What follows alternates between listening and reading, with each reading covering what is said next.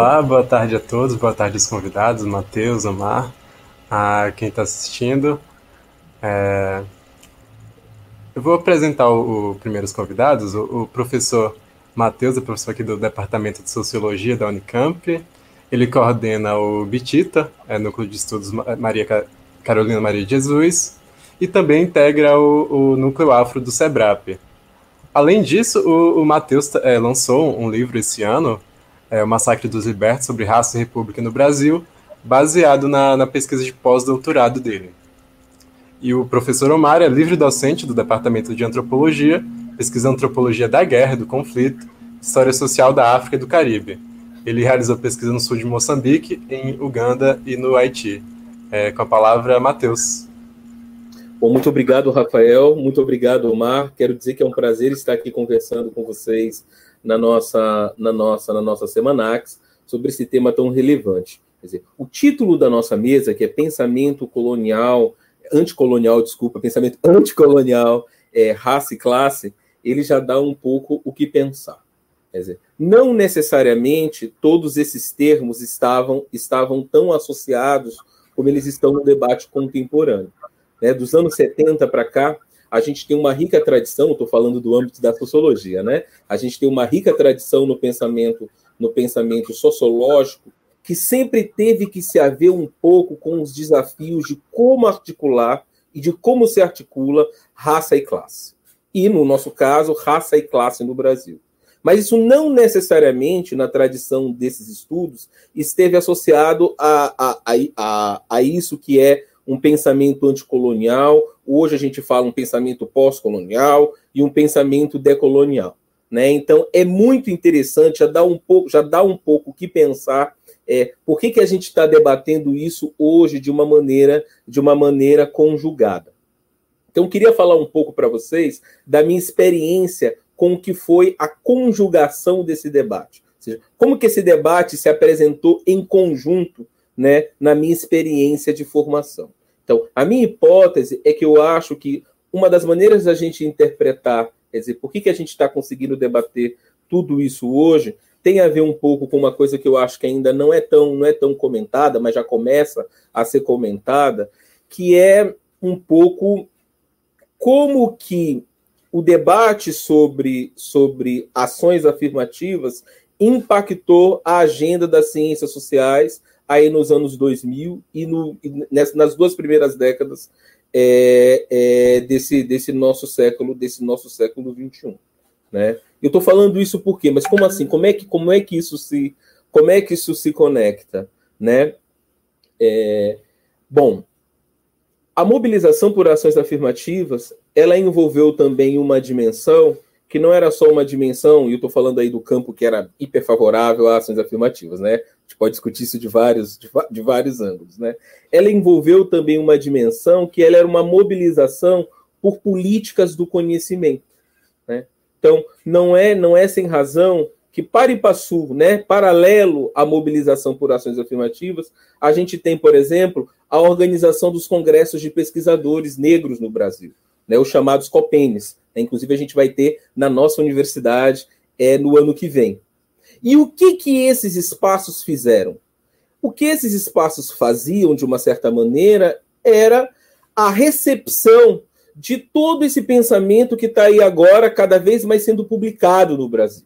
Né? Então, os debates do COPEN de 2004, de 2006, de 2008, eram, na verdade, os debates sobre Bell Hooks, era a recepção desse feminismo negro negro negro norte-americano, Audre Lorde, e no tempo era difícil porque você não tinha as traduções, então haviam, aí eu era estudante, e era muito interessante que a gente fazia várias traduções piratas disso. Estou aqui no meu, no meu escritório, eu ainda tenho ainda Xerox de, do debate de Cornel West com Bell Hooks, Breaking Bread, tenho várias coisas ainda, Xerox dos livros do, do, do James Baldwin, que agora felizmente estão estão, estão traduzidos. Então, acho que a mobilização por ação, por ação afirmativa realizou, por um lado, não, não só esse grupo, mas esse grupo de um modo bastante importante, realizou, por um lado, é, a recepção dessas ideias, seja de um pensamento pós-colonial, né, nos termos de um homem baba, de um pensamento pós-ocidental, que foi a primeira proposta do, do Walter Mignolo e agora, né, de um pensamento decolonial, de um feminismo, de um feminismo decolonial. Então, acho que a gente tem no Brasil toda uma história política, né, de mobilização dentro das universidades, por mudanças dentro da universidade, que de uma certa maneira montam um cenário para a gente entender por que, que a gente está elaborando, digamos assim, essa mesa com esses títulos bastante, bastante combinados. Então, a primeira coisa que eu gostaria de dizer, de dizer, de dizer é isso. Né? Ou seja, que quando a gente entra num debate, a gente também tem que entender que história social permite com que, com que determinados conceitos, que história política permite com que determinados conceitos possam, possam estar articulados. Do ponto de vista que eu vivi mais intensamente, eu acho que outras pessoas podem contar essa mesma história de ângulos diferentes, tem a ver com isso tem a ver com a conexão entre a mobilização por ações afirmativas e um questionamento e, a, e uma demanda por políticas do conhecimento dentro da universidade, por autores negros, por revisões de currículo. Por isso que nossos estudantes ainda, ainda estão, ainda se mobilizam e atuam e nos questionam é, é, é, até, até, até o presente momento. Então, em primeiro lugar, isso. Em segundo lugar, eu acho que há hoje, é, e aí tem muito a ver com essa ideia, com esse conceito, né, que na verdade de decolonial, eu acho que há hoje uma, uma aspiração para que surja, para que haja, digamos assim, um termo em comum, ou um ângulo em comum, a partir dos quais a gente possa ver enunciação subalternas de vários tipos dialogando. Né? Então, acho que um dos desafios que o feminismo negro colocou, um dos desafios que é, os estudos subalternos indianos colocaram, um dos desafios que esse cenário colocou, é se ainda é possível né, a gente ter uma linguagem que, de uma certa maneira, conecte, digamos assim, é, os subalternos do mundo do mundo global, os subalternos do, do, do sul global.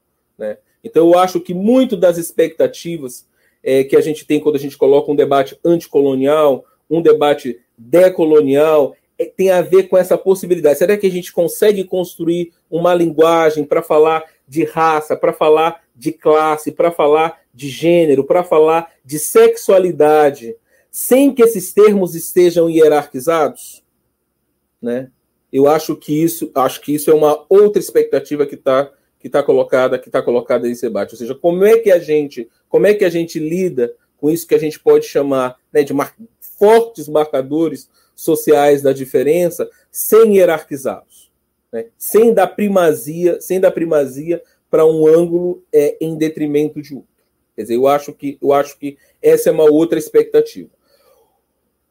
O problema é quando a gente começa a, a, ler isso, que tem sido colocado, digamos assim, como uma proposta, como uma proposta geral, dentro de ângulos é, históricos específicos.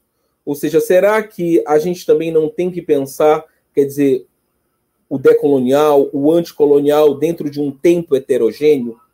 Por que, que eu estou perguntando isso? Eu estou perguntando isso porque eu acredito que os conceitos eles carregam as marcações temporais dos lugares de onde eles são formulados, certo? E eu vejo sempre o Brasil numa posição. É, tem, eu vejo que a história brasileira, muitas das vezes, ela é mal ajambrada quando a gente, quando a gente tenta fazer esse debate em conjunto. Eu vou dar um exemplo. É, o que seria interessante, né, é, e eu estou falando do meu ângulo, que estudo, que estudei é, é, é século XIX, que vem, que vem com, esse, com, esse, com esse tipo de, de problema, é que tem um problema clássico quando a gente estuda a formação do Estado brasileiro, quando a gente estuda o Brasil, que é o processo né, que a gente chama ali de interiorização da metrópole. Né? Então, é, é, isso é interessante, porque isso deveria e, é, e, é, e essa proposta que eu estou colocando aqui para a gente debater é de um modo mais amplo, se perguntar mais, é, o decolonial tudo bem, mas assim, pensando no Brasil, o que, que significa pensar decolonialmente numa realidade aonde a metrópole foi interiorizada? Aonde, aonde o fim do colonialismo não significa necessariamente um processo de descolonização. Então, eu acho que para a gente realizar uma recepção crítica desses conceitos que são hiper interessantes, dessas propostas muito legais que vêm da Índia, que vêm da África, que vêm da Argentina, que vêm do Peru, sobre colonialidade, acho que a gente tem que cada vez mais pensar como é que a gente coloca isso nas coordenadas espaciotemporais da história social brasileira. Né? Ou seja, então, então, a, então, primeira pergunta é essa, quer dizer, eu acho que, que de um ângulo. Primeira não, já é, já é a terceira, né? Eu acho que de um ângulo brasileiro, pensar o anticolonial, pensar o decolonial, é pensar isso numa realidade onde a metrópole foi interiorizada dentro do discurso do que é a nação. Né? O professor Omar está aqui comigo hoje, tem, faz sempre um esforço enorme de fazer nos pensar diversas realidades, África, Caribe, sempre nos provoca a comparação, né? Mas eu queria também dizer, né, que um dos motivos pelos quais, né, a, a, a direção crítica, né, do nosso pensamento social é focou, focou tanto focou tanto na nação, né? Por um lado, tem isso que a gente critica sempre, né? Um certo, um certo provincianismo do, dos estudos brasileiros, uma, uma, uma obsessão pelo, pelo seu próprio que, por outro isso, de uma certa maneira, quer dizer, é, desconstruir o colonial do, do, nosso ponto de vista é desconstruir a construção do discurso nacional mediada por um processo de interiorização da metrópole. Então, por isso é que é, um debate como esse, né, se erguem novas, quer dizer, não novas, mas assim, a gente pode começar agora a resgatar outros autores. Então, um autor como, como, como o Guerreiro Ramos se torna então um autor, um autor fundamental para a gente pensar o que, que seria um decolonial ou um pós-colonial de uma perspectiva brasileira, né? Porque foi talvez um dos autores que mais se esforçou em mostrar as camadas de colonialidade dentro do discurso, dentro de um, dentro de um, dentro de um discurso é, é, é nacional. Então a minha pergunta, quer dizer, como é que a gente, como é que a gente desmetropoliza, vamos dizer assim, o, o, o, o imaginário, o imaginário da nação. Então eu acho que esse é o ângulo a partir do qual a gente pode, a gente pode, na verdade, começar a fazer quer dizer, é, uma, uma, uma recepção crítica e conectar, na verdade, isso de uma de uma de uma perspectiva de uma perspectiva brasileira. É, eu queria saber se eu estou se eu, se eu, bem no tempo, se está tudo se, se, já se já se, se, já foi. Mas na verdade, é, eu queria na verdade colocar só essas questões e já já passo a bola já para o pro, pro, pro Omar. Queria agradecer ao, ao Matheus pela fala. E eu até esqueci de, de comentar aqui, eu falasse qual que, qual que era o tema da semana. Imagino que essa vale, todo mundo, todo mundo saiba. É, em defesa da ciência, memória, teoria, memória, teoria e prática nas ciências sociais. E por que, que eu lembrei disso? Porque o Matheus comentou uma coisa importante, que foi como, como a agenda de debate foi redefinida a partir dessa, dessa, dessa emergência das, ação, das ações afirmativas do ingresso de estudantes negros no ensino superior. É, obrigado, Matheus, pela fala. Vou passar para o Mar.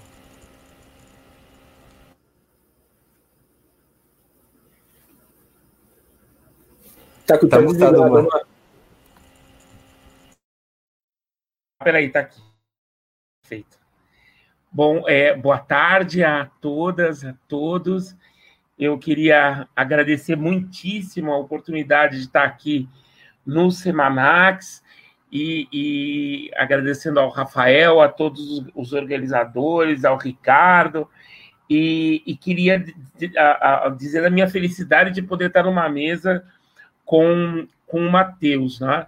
É, eu não vou comentar o trabalho do Matheus, é, eu só quero dizer da minha profunda admiração e, e, e, dizer que eu conheço o trabalho do Matheus há muito tempo, né? Então, venho acompanhando e, e só me dá uma imensa, uma, uma extraordinária satisfação, não só uh, uh, uh, ler o trabalho do Matheus, mas como estar tá com o Matheus aqui agora e, e, e dizer, da, a confirmar a oportunidade do que ele, uh, do que ele falou, que tá, é, é, eu, eu vou numa outra direção, mas as duas coisas se conectam justamente por essa noção que ela foi tão cara ao, à historiografia brasileira, né, como a ideia de interiorização da metrópole, sem que, no entanto, o, o, os pensadores brasileiros daquele período é, assumissem efetivamente todos os problemas que supunha a própria noção de interiorização da metrópole, né? Então, eu sou de uma geração em que a gente estava no começo dos anos 90, no SEBRAP, e nós discutíamos tudo isso. A esmagadora maioria eram brancos que estavam discutindo, ou era a crise do sistema colonial eh, do Novaes, ou era a interiorização da metrópole da Maria Odila, sem, contudo, é, é, olharmos para nós mesmos e percebermos onde é que estava a metrópole, afinal de contas. Se a metrópole tinha sido interiorizada, onde é que ela estava? E se a, metrópole estava num determinado lugar, onde é que estava a colônia? E o que supunha tudo isso para o pensamento, é, para o nosso universo de discussão. Mas eu devo dizer que, no meu caso em particular, esse universo, essa discussão, e justamente em função do que o Mateus trouxe para nós aqui, me sufocava. Eu me sentia absolutamente sufocado. Então, quando eu fui para fora do, do nosso universo nacional, eu, de alguma maneira, eu fui para tentar respirar.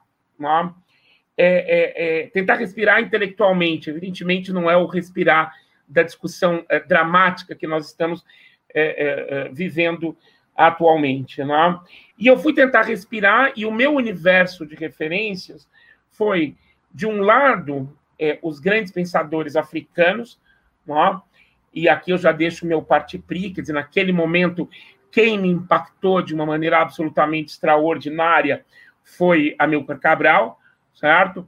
Evidentemente que a minha aproximação com Moçambique me leva para Eduardo Mondlane, e eu sempre tive uma desconfiança se vocês quiserem depois na nossa discussão, a gente pode a gente pode recuperar, mas eu sempre me incomodou um pouco um outro pensador, um poeta, o Agostinho Neto. Mas não, não, não vamos entrar nessa direção. O que eu uh, uh, demorei para perceber, mas percebi lá nos anos 90, ainda demorei uns tantos anos para perceber, é um pouco, a, digamos, uma certa dívida, e naquele momento a gente falava de anticolonialismo, não de decolonialidade, né?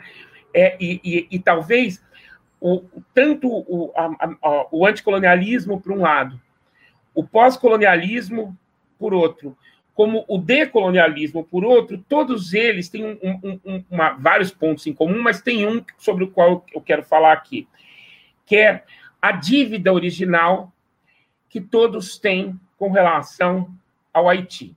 Ah, eu acho que aí e é uma dívida, uma dívida poderosa, porque ela é uma dívida que se dá tanto do ponto de vista histórico, ou seja, a absoluta, a imperiosa necessidade que nós temos de olhar para a história do Haiti, como do ponto de vista de uma sociologia do pensamento, do pensamento, que é a absoluta dívida que nós temos com o silenciamento do pensamento haitiano.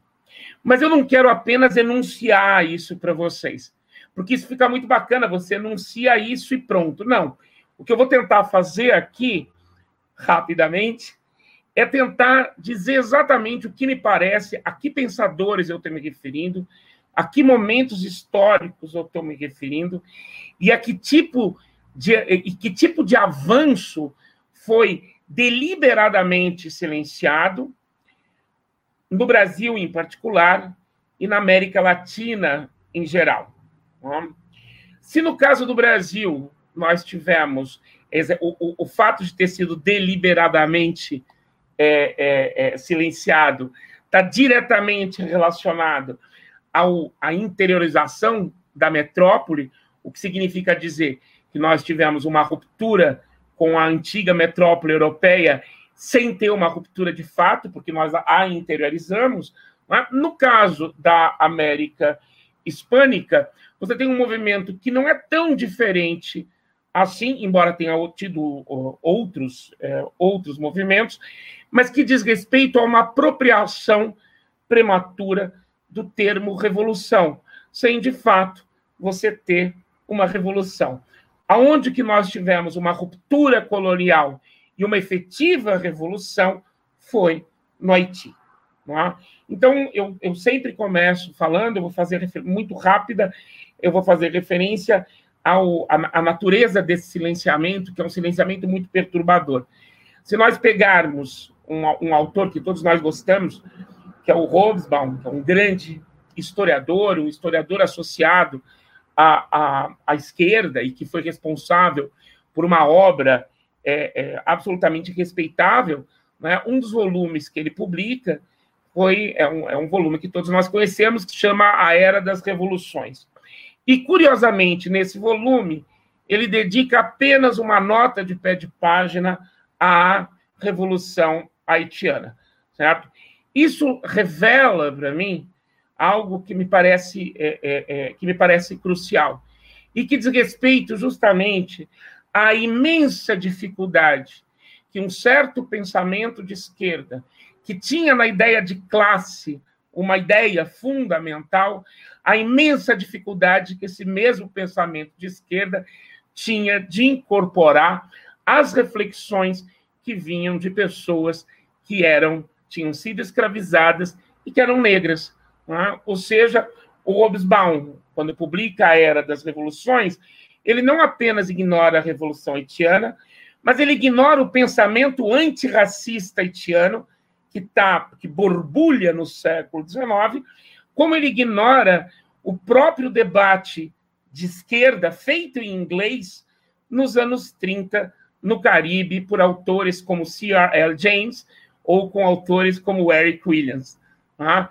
Então, eu vou agora tentar falar dos pensadores haitianos, né, que eu acho cruciais para tentar uh, ilustrar, ou, ou pelo menos adensar o que eu, o que eu acho que a gente tem que a gente tem que, a gente tem que ter como uma, uma espécie de agenda.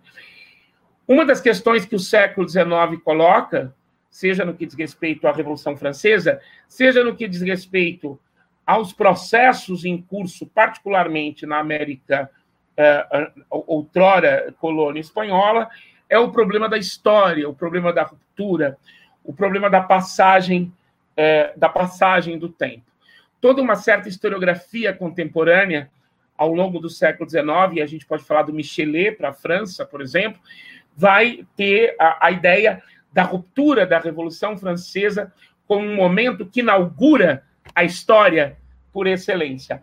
Na América Latina, América Hispânica, você vai ter nos diferentes países eh, uh, hispano-americanos debates que vão envolver uma historiografia nascente em torno das independências americanas.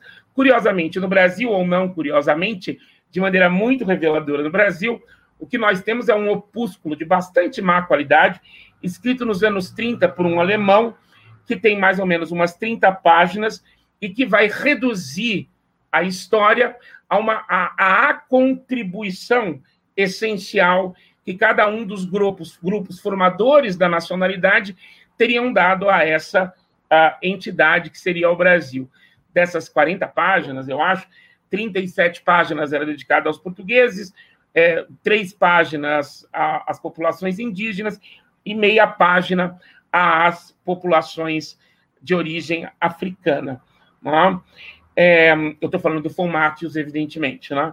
Enquanto isso, no Haiti, no século, nos anos 20 do século XIX, nós temos o início de um debate historiográfico de grande fôlego, que vão envolver vários historiadores, mas fundamentalmente dois, com os quais eu venho trabalhando, trabalhando que é o Thomas Madiu de um lado e o Arduan do outro, que vão introduzir, vão colocar a história no cerne da própria possibilidade de existência do Haiti e vão tentar fazer uma grande descrição, uma grande sucessão dos acontecimentos que culminariam com a independência da parte uh, ocidental da ilha de Santo Domingo, com a expulsão do elemento colonizador dos brancos e com a afirmação de uma cidadania universal para todos os negros e ex-escravos, uh, todos os negros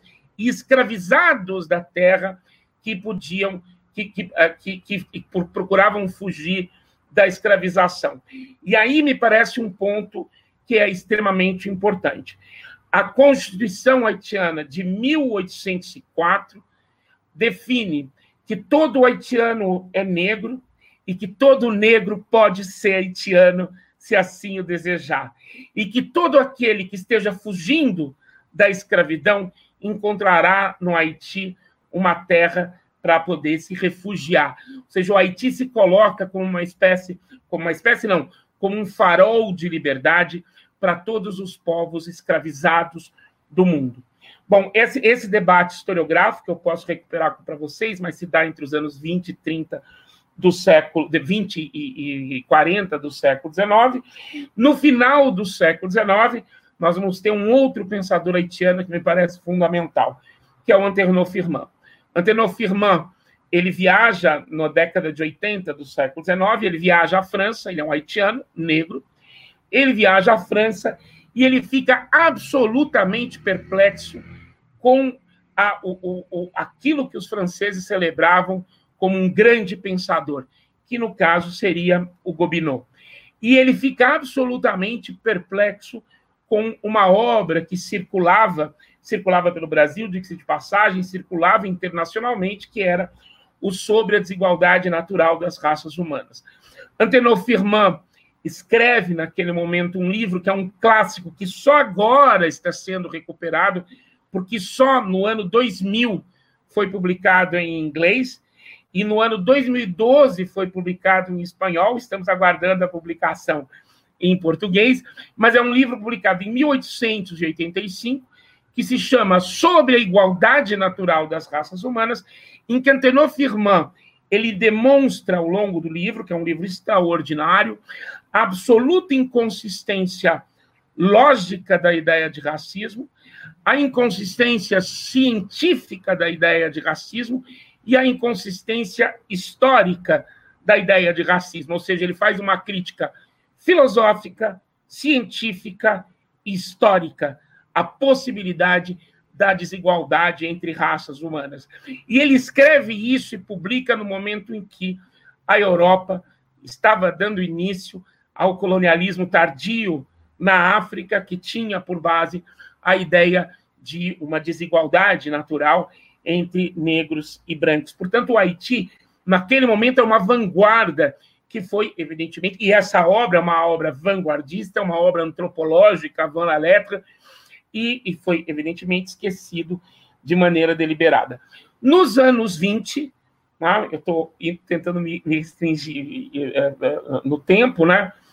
Nos, uh, nos anos 20 do século 20, nós temos uma situação bastante dramática no Haiti, que é a ocupação americana, enfim, os haitianos e haitianas têm que se ver às voltas com uma nova forma de colonialismo, que era o colonialismo norte norte-americano, mas naquele momento nós temos o surgimento em 1928 de um livro absolutamente extraordinário que se escrito pelo haitiano Jean Brice Mars, e esse livro se chama Assim falou o tio, ainsi parle l'oncle.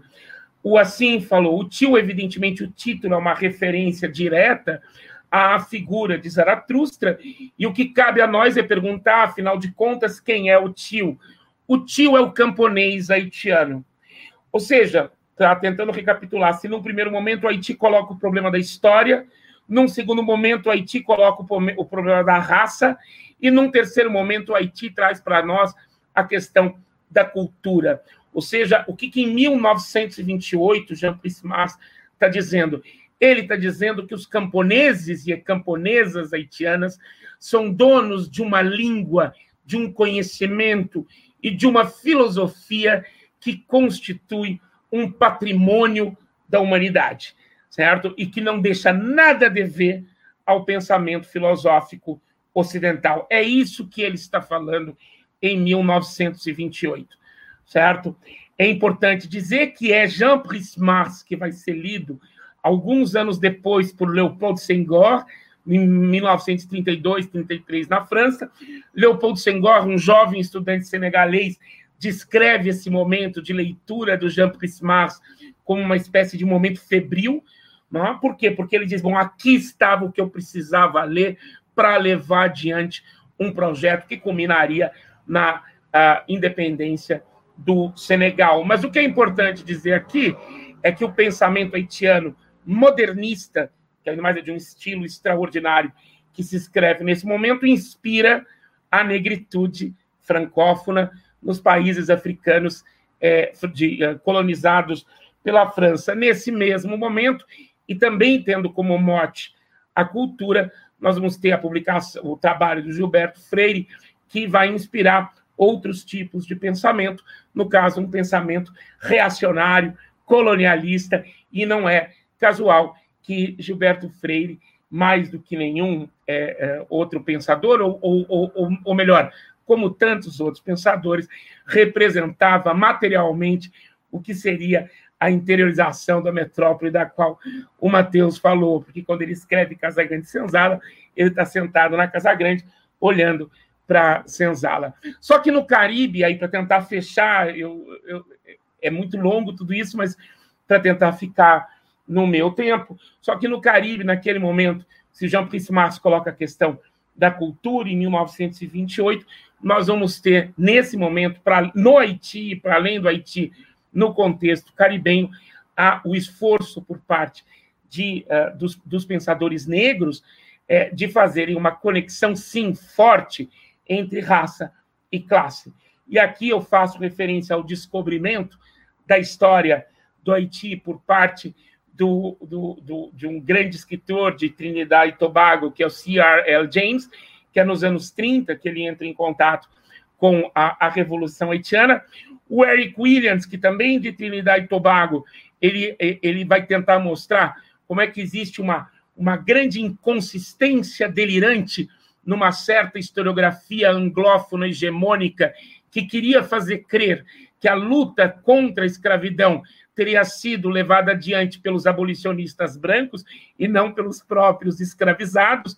Os, o, o Eric Williams escreve isso no final dos anos 30, mas como parte do movimento indigenista, nacionalista é, é, haitiano, do qual fazia parte o próprio Jean Prismas, nós temos o Jacques Roumain, que muito jovem foi assassinado, que era do, do partido é, do Partido Comunista do Partido Comunista Haitiano. Bom, tentando concluir, eu queria falar de um outro autor, mas no debate, se eu puder, eu falo, que é um, um autor do Suriname, que é o que vem ocupando as minhas obsessões atualmente. Eu, eu, tentando, tentando, com, tentando concluir, eu, eu, eu quero, o que eu defendo aqui com vocês, e eu tenho impressão eu não, que os, os autores ditos decoloniais latino-americanos olham para o Haiti, esse é um ponto importante, mas eu acho que tem que olhar mais.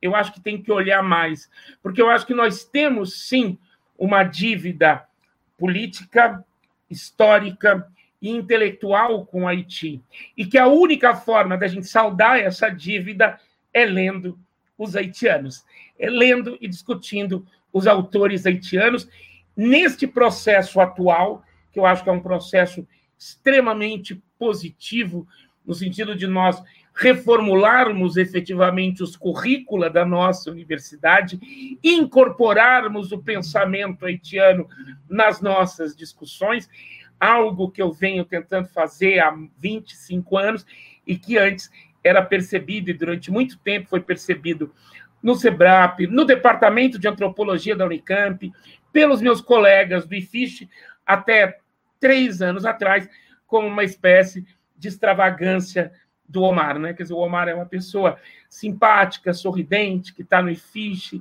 que abraça e beija todo mundo. E quando eu falava desses autores, geralmente, e eu estou muito acostumado com isso, geralmente os meus colegas, as minhas colegas, me olhavam com muita condescendência e falavam: Nossa, olha só, lá vem o Omar com as suas, as suas manias. Pois é, agora, nesse momento, olhando para vocês, olhando para o Mateus, olhando para o Rafael, eu vejo confirmadas as minhas manias.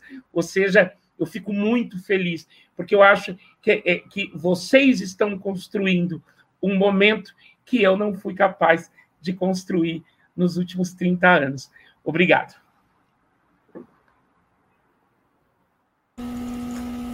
É, obrigado, Omar, pela exposição. Eu vou aproveitar um pouco das falas de vocês para fazer a mesma pergunta, e chegou, além disso, a pergunta para a gente aqui. Eu acho que é, é, tanto o Omar quanto o Matheus. Eita, é, Matheus, você está mutado. Fale você, eu estava só dizendo que eu adorei a, a, a, a palestra do. do...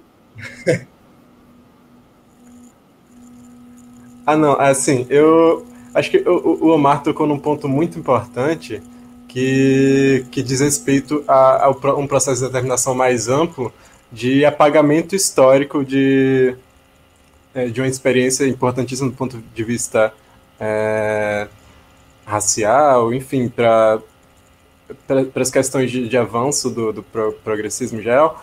É, e eu queria colocar uma outra questão no que, no que diz respeito ao apagamento é, historiográfico. Um, uma outra forma de apagamento muito comum é, é sob a forma da, da, da ideologia hegemônica, é o apagamento da relação entre, entre o, o racismo e o liberalismo, pensando é, a centralidade que, que, que, o processo, que a raça, a centralidade que o colonialismo e a centralidade que a escravidão é, desempenharam é, do ponto de vista da formação da, da modernidade e da formação da subjetividade racializada, como, como outro autor apagadíssimo coloca, o, o Du Bois. O, eu, eu, vi que o Silvio está aqui, está na disciplina de técnicas de investigação em sociologia, é, dando Du Bois pra caramba é, mandar abraço. E, e, como o Du Bois coloca, né? E aí eu queria que vocês comentassem um pouco sobre essa relação. É, se vocês quiserem comentar sobre o Du Bois também, sintam-se à vontade. Eu vou ler a pergunta que foi colocada aqui. É, como do, do Matheus Lisboa. É, como histórico de internalização da metrópole no Brasil e as independências do sul global influenciaram o pensamento anticolonial, especialmente quanto aos caminhos possíveis de emancipação. E aí acho que a gente pode inverter. O Omar começa, depois vai o Matheus. Tá mutado, Omar. Uma coisa que eu acho só importante dizer é que esse silenciamento ao qual uh, o Haiti e os pensadores haitianos foram submetidos, os pensadores negros brasileiros também foram. Né? Ou seja, Guerreiro Ramos também foi, né? na sua época e pelos seus próprios colegas.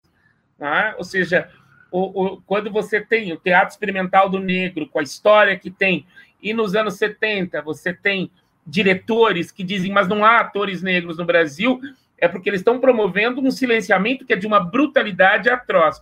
Então, eu acho que existe aqui, sim, uma, algo que é, que é extremamente importante, que é essa experiência compartilhada, né? Ou seja, o Haiti compartilha com os negros brasileiros, o Haiti compartilha com a Virgínia de Salles, que é uma grande poetisa negra uruguaia, que até hoje a esmagadora maioria dos uruguais não conhece Virgínia, é, compartilha essa experiência do silenciamento é, do silenciamento deliberado.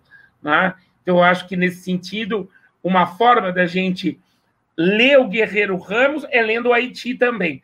Né? E aí, não no sentido, eu não quero é, é, não, é no sentido de ah, a gente tem que desprofissionalizar. Não, eu não acho que tem que ser é, desprovincializado, por quê? Porque eu acho que o Guerreiro Ramos tinha o Haiti como referência. Né? Eu acho que é fazer justiça ao próprio Guerreiro Ramos. Né? Eu acho que existe o, o trabalho do Davidson, que mostra, por exemplo, como o Fanon era lido no Brasil faz tempo. Se o Vladimir Safatli descobriu anteontem, a culpa não é minha, entendeu? O fato é que há décadas que o Fanon é lido no Brasil. Agora, se, a, se agora, depois de se orgulharem tanto da sua ignorância, você tem intelectuais brancos da USP decidem ler, a única coisa que eu posso fazer é celebrar. É falar que bom, porque antes, e esse é o ponto crucial, antes você tinha uma profunda ignorância com relação à produção haitiana e à produção dos negros brasileiros.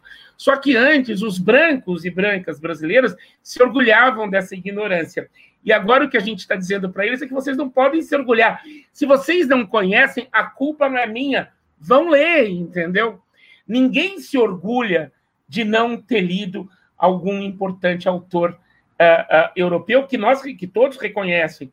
Ninguém, eu, eu não posso chegar no Sebrap e dizer o meu orgulho de não ter lido Marx, entendeu? Você não pode falar. Agora, dizer que não se orgulha de ter lido Antenor Firman, isso não era problema. Bom, acho que agora é. Eu acho que agora é um problema. E é um problema por quê? Porque agora nós temos o grande desafio que é efetivamente a renovação dos currículos na universidade. E aí, Rafael, entra um pensador como Du Bois, por exemplo. Quer dizer, que é a, a sua ausência. Né? Eu quero dizer, gente, que eu falo isso com muita tranquilidade, porque eu há muitos anos eu tenho tentado, eu, quando eu vou dar antropologia contemporânea, por exemplo, eu sempre dou a crítica da antropologia contemporânea nos meus cursos de graduação, eu dou Antelmo Firman, eu dou os pensadores caribenhos dos anos 30, né? evidentemente que sou eu que dou, entendeu? Sou eu que estou fazendo isso, mas eu acho que esse é o grande desafio e é uma grande provocação, que mais do que provocação, né? é uma grande cobrança que tem que ser feita, né? ou seja, um sociólogo no Brasil não pode ser devidamente sociólogo se ele não leu minimamente Weber, Durkheim, Marx e Guerreiro Ramos, por exemplo. Certo? Eu acho que é disso que se trata. Não sei se eu me expressei, Matheus. Não, quero dizer que concordo é, é, com, com, com o que o Omar está falando.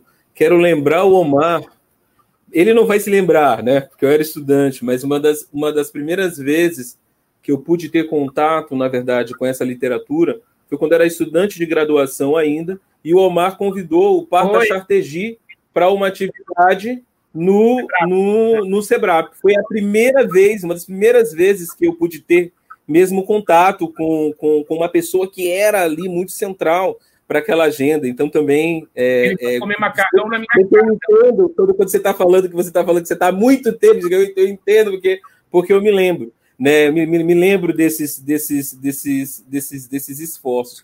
Queria também comentar uma coisa, porque, na verdade, antes de responder, fiquei muito provocado pela, pela fala do Omar. Dizer que hiper concordo com, com quando ele fala que isso não é simplesmente uma tentativa de, de, de desprovincianizar, de desregionalizar, mas é uma tentativa de fazer uma, efetivamente uma narrativa adequada mesmo da produção do conhecimento. Então, eu gostei muito do modo quando, como, como, como o Omar organizou a leitura do, a leitura do Senghor, do Jean Prismar, porque um autor, por exemplo, que, que, que a gente não consegue compreender direito sem essa história desses caribenhos marxistas debatendo aí em Londres, porque estão todos em Londres, né? C.L. James, George Padmore, é, Eric Williams, é o próprio Stuart Hall, por exemplo.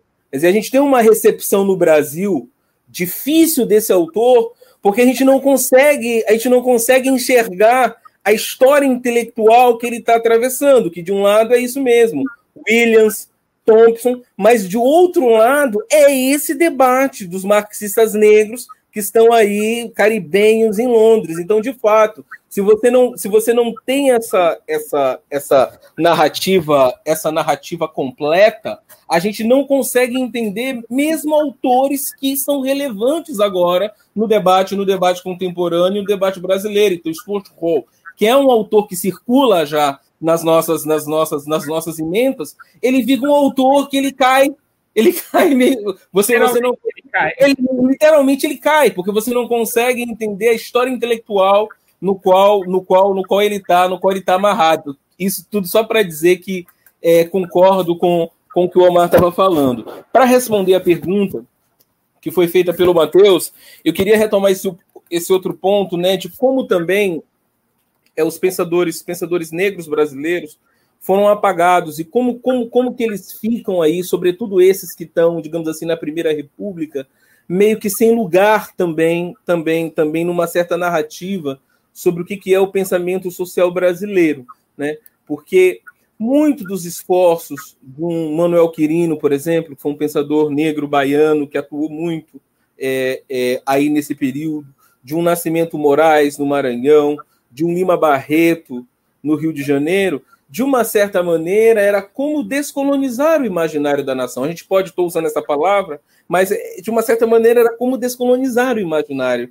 o imaginário da nação. Né? Então, muito do que ficou na literatura como, como período pré-modernista, como período regionalista, vamos dizer assim, esconde é, é, muito do trabalho dessas pessoas de, na verdade, construir um outro horizonte para o que é a nação. Né? Então, é muito interessante a gente ver, por exemplo, o esforço. Por exemplo, o caso do Manuel Quirino é um caso muito interessante. Né? Se a gente tem também esse grande debate que o, que o, que o Omar estava falando entre Firman e Gobineau, a gente tem também em Salvador esse debate entre Quirino e Nina Rodrigues, aqui dentro, né? Aqui dentro, né? Do, do, do, do, do, do Brasil. Então, é muito interessante ver é, o esforço desses intelectuais num momento em que a ideia de que há um povo não está definida, e no momento em que a ideia de que não se sabe, a, a ideia de nação, ela está ela tá bastante em disputa, aí nos primeiros, aí nos anos 1900, 1910, é muito interessante notar o esforço simbólico desses autores em tentar transformar os objetos racializados da cultura popular, então aquilo que se dizia que era de preto, né, que era de pobre, que era da raia miúda, em signos relevantes da, da, da identidade nacional. Né? Então, então é, nesse período, por exemplo, né, eu estou trabalhando com uma, com uma ideia, que é uma ideia de que você tem nesse período, por exemplo, todo um nativismo negro, todo um esforço simbólico em tentar entender aqueles objetos racializados da cultura da cultura popular como genuinamente nacionais. Então, um autor que eu estudei, o Omar, o Omar estava na minha, o Omar estava na minha banca, né? Um autor que eu estudei de qualificação e depois na minha banca de, de mestrado também, um autor que um autor que eu estudei lançou um livro em 1905 chamado A Vida Maranhense. Beleza, todo mundo gostou do livro, mas de repente as pessoas falavam assim: olha, é, tudo bem, o livro é legal, só que esse livro não é sobre, sobre a vida maranhense. Esse livro é sobre coisa de preto, sobre coisa sobre, sobre coisa de pobre. Maranhense, maranhense é outra coisa. Ou seja, uma recepção que dá para a gente na análise o esforço simbólico dessas pessoas de inserirem aí o negro como o centro de uma identidade brasileira, o centro de uma identidade maranhense, etc. Então, Quer dizer, eu fui educado numa narrativa em que essas coisas aconteciam depois do modernismo paulista e depois, do, do, do, e depois dos anos 30, né? Então é muito interessante se voltar um esforço que é esse, o Quirino, né? O, o preto como fator de civilização brasileira. Então, todos os esforços mobilizados por intelectuais negros que, confrontados com o racismo científico, né, tentaram construir a ideia de negro como uma ideia central para a formação para formação da, da, da identidade da, da, identidade brasileira. Então, respondendo à pergunta do Matheus Lisboa, eu acho que foi, no caso brasileiro, pegando esses intelectuais que estão mais que estão mais no meu horizonte, eu acho que foi na possibilidade de você construir um discurso alternativo sobre o que era nacional, que isso se consolidou. De uma certa maneira, é, é muito interessante porque dos anos 30 em diante, muito do que eles propugnavam antes, né, aconteceu. Só que o jogo político já tinha, já tinha, já tinha, já tinha mudado, né? Todos eles podem ser também de uma certa maneira amarrados por uma expressão da Palarisburg que foram triunfos de fracasso, né? De uma certa, de uma, de uma, de uma certa maneira. Então, então acho muito interessante recuperar também, quer dizer, como é que a gente pode reconstruir esse movimento que o Omar está fazendo numa escala enorme? Quer dizer, a gente também precisa fazer também na nossa, na nossa escala. Quer dizer, como é que a gente pode reconstruir uma história do pensamento social brasileiro onde essas pessoas não sejam extemporâneas, onde essas pessoas é, é, não caiam né, né, né, de paraquedas. Né? É muito interessante a gente ver, por exemplo, todos os esforços do Edson Carneiro na década de 30 pela valorização da capoeira, né?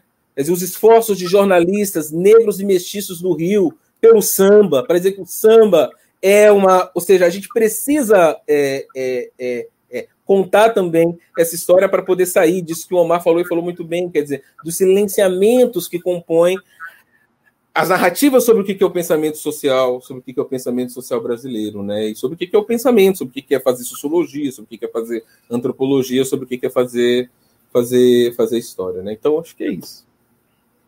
Posso fazer só um comentário? Falar, Rafael, só uma coisinha. Matheus, acho fantástico o que você está falando, que basicamente você está dizendo uma coisa que é o seguinte, né? Quer dizer, uma das coisas que um dos nossos desafios, justamente, é tentar mostrar que os modernistas não eram tão modernos assim. Tá?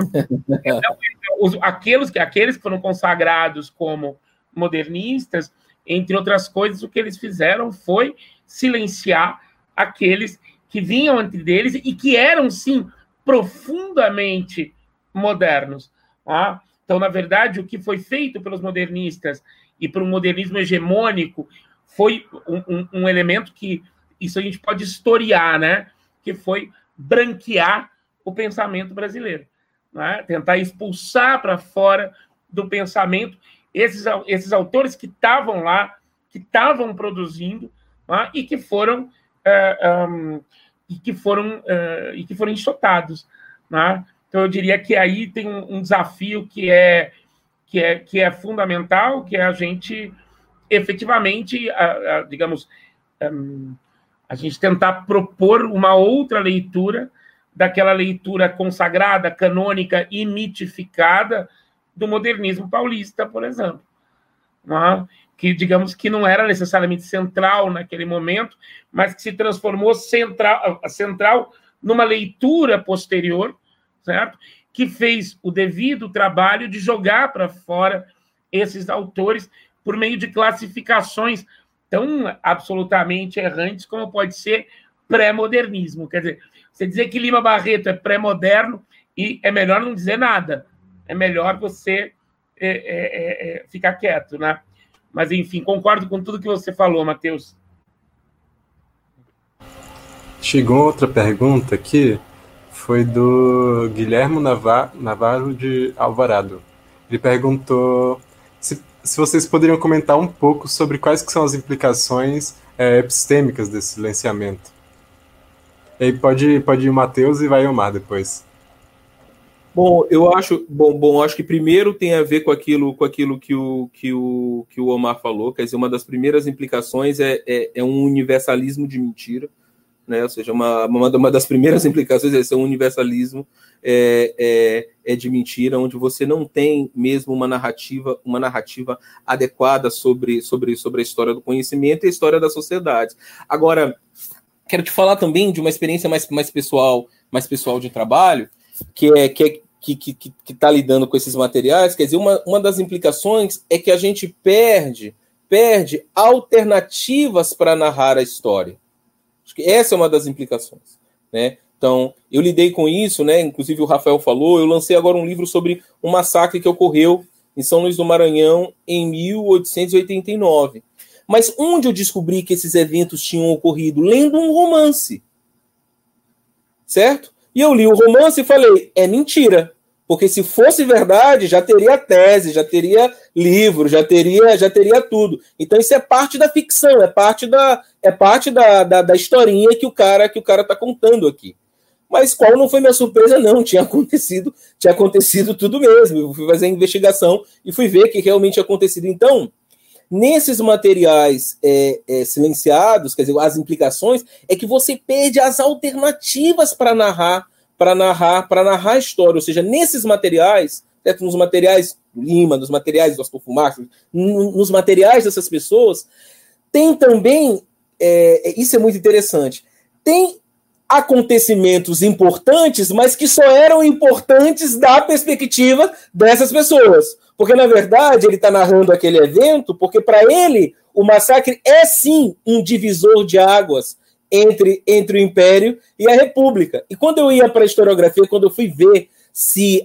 É, quando, quando eu fui investigar para saber se aquilo tinha acontecido, eu descobri que não, que não era que os historiadores não conheciam, é que eles faziam isso, que o, que o, que o Omar falou. Dedicavam uma nota, uma linha, duas, duas, três linhas. Então, o evento era sim conhecido, mas ele não tinha a dignidade de um acontecimento histórico, histórico relevante. Então, acho que nesses materiais, né? Acho que no material, é, nesses materiais, no material de um, de um Lima Barreto, nos romances, é, é, nesses contos, tem lá toda uma história brasileira né, a ser narrada.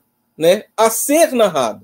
Né? Eu acho que isso também é muito importante. Outra coisa muito importante também é que parece que não, mas implicações epistemológicas, né? Parece que não, mas quando a gente fala de pensamento, de coisas desse tipo, a, a, gente, a gente elege determinadas formas, né? E o ensaio é a forma elegida para se localizar um pensamento social relevante. Por que, que o conto não é? Por que, que o romance não é? Por que, que a performance não é o lugar onde se encarna um pensamento social? Certo? Então, eu acho também que, que, que muitas das coisas que a gente não, não, não consegue analisar tem a ver também que há um privilegiamento de determinadas formas simbólicas na hora que a gente vai descrever o que é um pensamento social relevante. Né? E isso, isso é particularmente problemático quando você vai analisar a história dos intelectuais negros, e aí também do Brasil e do mundo, porque vários deles escolheram outras formas de expressão. A poesia é muito relevante, o conto é muito relevante. Né? E se você elegeu o ensaio, você tirou muita coisa. Né? O teatro é muito importante. Né? O teatro é ou não é um lugar onde a gente pode legitimamente investigar a consolidação de um pensamento social? Está falando de um pensamento social, né? de um pensamento social. Então, acho que as implicações, é, são essas tanto do ponto de vista de que é possível que a gente não consegue descobrir outras alternativas para contar a história, tanto que a gente não consegue fazer o questionamento das formas simbólicas que a gente privilegiou para dizer o que, que era pensamento e para dizer o que, que não era, para dizer o que, que era cultura, nesse sentido rebaixado do termo, não, não no sentido que a gente analisa, que a gente mas para dizer que era o cultural, nesse sentido do que está fora, do que não tem a dignidade de um pensamento, de algo que merece um exercício de reflexão.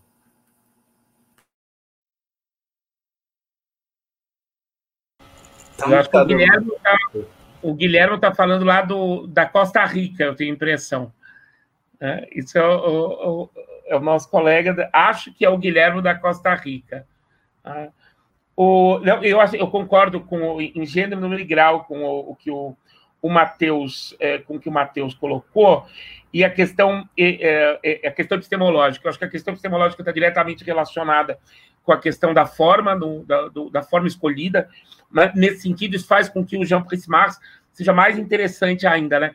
Se a gente for pensar o que o Jean Prince Marx faz em 1928, é propor para o leitor um diálogo. Né? Quer dizer, o, aquilo que é um ensaio no Jean Prince Marx é um diálogo que ele estabelece com o, o, o, o leitor e é, sobretudo, contar uma história tendo em vista como é que você constrói uma história da perspectiva de um camponês, de, de um camponês é, haitiano. E o Jean Prince Marx ele começa o, o Ansi Parlelon com uma expressão, que é uma expressão absolutamente decisiva, quando alguém vai falar alguma coisa importante, que é cric, crac, né? Ou seja, então ali ele está chamando a atenção para a maneira como você funda o pensamento. E aqui eu não estou dizendo funda uma forma de pensamento. Da perspectiva do Prismas, você funda o pensamento. Cric, crack. Por quê? Porque o cric, crack, o, o pensamento se funda na medida em que você propõe o diálogo com outra pessoa que está na tua frente. Né? Então, nesse sentido, a consequência epistemológica ela é absolutamente absolutamente colossal. E, além disso, eu diria também que a, a dimensão epistemológica é dada pela história, ou, para dizer de outra maneira, pelo lugar na história. Né? E aí, se a gente for pensar toda a história do, do, do pensamento haitiano, é, pela qual o, é, é os haitianos foram condenados a um grande ostracismo intelectual, aquilo que os haitianos chamam l'embargo, um embargo intelectual ao qual o Haiti foi submetido foi, de um lado, a sua absoluta consciência, desde o primeiro momento da Revolução Haitiana, absoluta consciência de que eles estavam fazendo história, né? e a percepção clara de que eles estavam sendo absolutamente ignorados pelos outros ou jogados para fora. E aí, nesse sentido, essa absoluta noção que os haitianos e haitianas tinham de que eles estavam fazendo história, e isso, gente, não é uma, um, um delírio pessoal, quer dizer, isso a gente pode chegar e lá na, na, na, na, nos arquivos, você lê aquilo que os revolucionários haitianos estavam dizendo, portanto, eles tinham absoluta consciência da dimensão do que eles estavam propondo. Isso daí fica muito claro se nós olharmos para a dialética do senhor e do escravo do Hegel, para quem o Haiti era fundamental. E isso está demonstrado pelo trabalho da historiadora do pensamento Susan Bookmorse.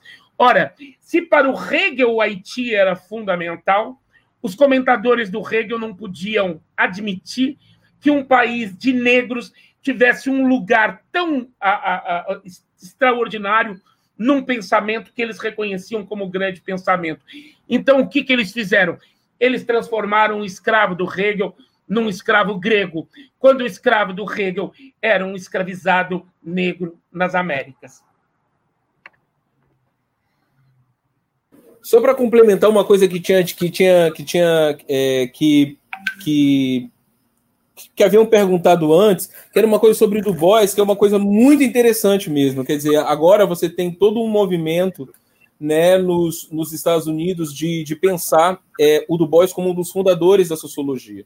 E de fato é mesmo. Então, quando você pega um trabalho como, como, como Philadelphia Negro, né, que é um trabalho na qual ele vai fazer a, prim, a primeira representação, o primeiro, a, o primeiro sociograma assim da, da sociologia, que é o que é o desenho, que é o desenho da rua segregada, que é a primeira representação espacial, né, que é o que vai, que o Parque, né, o Robert Park vai olhar e vai fazer, nossa, é isso que a gente precisa, é isso que a gente precisa, que a gente que a gente precisa fazer. Então, hoje você, você tem você tem esse movimento. Agora, é, Du Bois também é, é desses autores que ficou tão central, tão central para a narrativa, para a narrativa negra norte-americana, que na verdade é, ele é desses que precisa já ser um pouco, um pouco, é, digamos assim, deslocado, né? As narrativas elas como elas, elas são muito centradas nele, né? Então há vários trabalhos, né? É, há vários trabalhos, por exemplo, que querem mostrar, porque o Du Bois ele tem um protagonismo muito grande é, nos movimentos panafricanistas nos Estados Unidos, mas há vários trabalhos já dedicados a tentar mostrar como a presença de jamaicanos nos Estados Unidos era importante, como a presença do, dos intelectuais, dos intelectuais caribenhos nos Estados Unidos é importante. Então, só para dizer assim, que de fato Du Bois é hiper relevante, né? Ele viveu muito, tem muitas fases, né? Tem muitas fases, termina por morrer em Gana, né?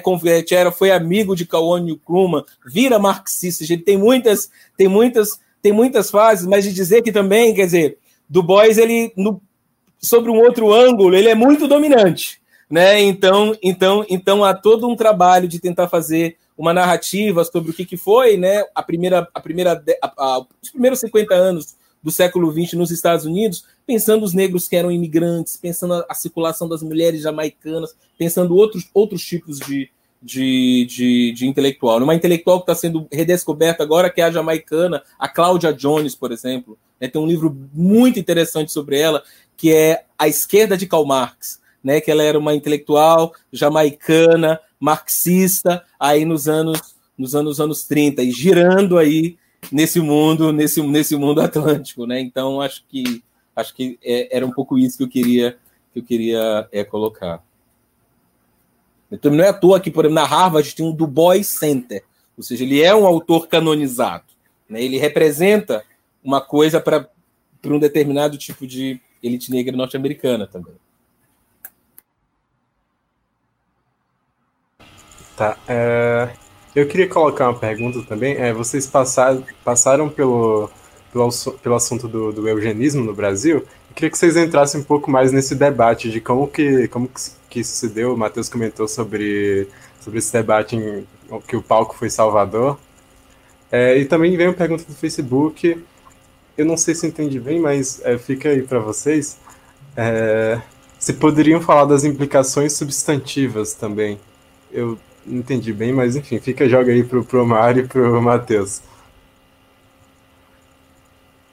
Eu começo. Omar, claro, claro. eu, eu do o, o, debate eugênico no Brasil eu conheço pouco.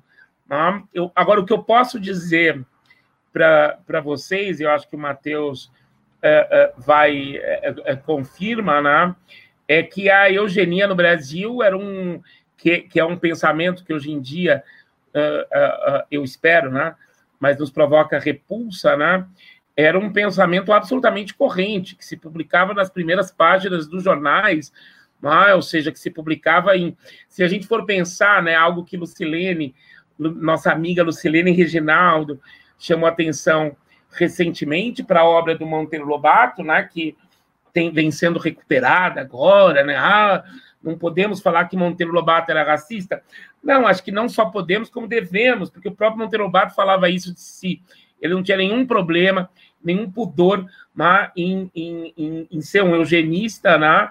E, e isso está muito claro no, no, romance do Lobato, né? coisa que Lucilene chama atenção. Se a gente for lembrar aqui no sítio do Capão Amarelo, os personagens negros são tia Anastácia e, e tio Barnabé, e nós não sabemos nada dos pais de tia Anastácia, dos pais de, de, de, de, do seu do tio Barnabé, né? Do seu Barnabé, e também eles não têm descendência, ou seja, que é o ideal do eugenista, né? O ideal do eugenista é que os negros não tenham descendência. Esse é o ideal do Lobato que está no sítio Papão Amarelo. Isso é o que era ensinado para as crianças nas escolas. Então, eu diria que uma das da, dos desafios que o pensamento eugênico uh, impõe para todos que trabalhamos com pensamento social é a gente efetivamente enfrentar o quanto o pensamento eugênico era difundido, o que não significa que ele foi devidamente criticado. Então, se a gente lembrar outro dia, no famoso debate dos últimos meses entre Lilia Schwartz e, a, e, e todo o debate que o artigo da Lilia Schwartz sobre a Beyoncé levantou, se a gente lembra da reação da Maria Rita Kell, a Maria Rita Kell sai em defesa da, da professora Lilia, e a Maria Rita Kell não tem nenhum problema em dizer, ah, o meu avô era, era eugenista, mas ele era muito carinhoso. Bom, a minha questão é: o que, que eu tenho a ver com isso? Se você tem um avô eugenista, isso é problema seu. E tenha vergonha disso. Porque, veja bem, e com isso eu não estou fazendo teatro, não. O que eu estou fazendo, também estou fazendo teatro, mas estou fazendo uma outra coisa que é muito importante, que é a gente pensar que na Alemanha as pessoas aprenderam a ter vergonha dos seus avós, que eram nazistas. Ou seja, se vovô e vovó eram carinhosos, mas tinham sido da SS, isso não é motivo. Você tem que ficar quieto. Você tem que ficar. Então, o fato da Maria Rita Kel jogar num, num artigo que o avô dela era carinhoso, a mim me incomodou muito. Porque eu acho que isso é um problema com o qual ela tem que lidar na análise dela. Que ter um avô carinhoso e eugenista. E quando eu digo de eugenista, é da sociedade eugênica. E quando eu falo da sociedade eugênica, eram pessoas que estavam propondo leis, estavam propondo políticas no Brasil que afetavam, aí sim, afetavam substantivamente as populações afrodescendentes no Brasil. Então, quais são as implicações substantivas? Eu diria que as implicações substantivas é mudar tudo que está aí.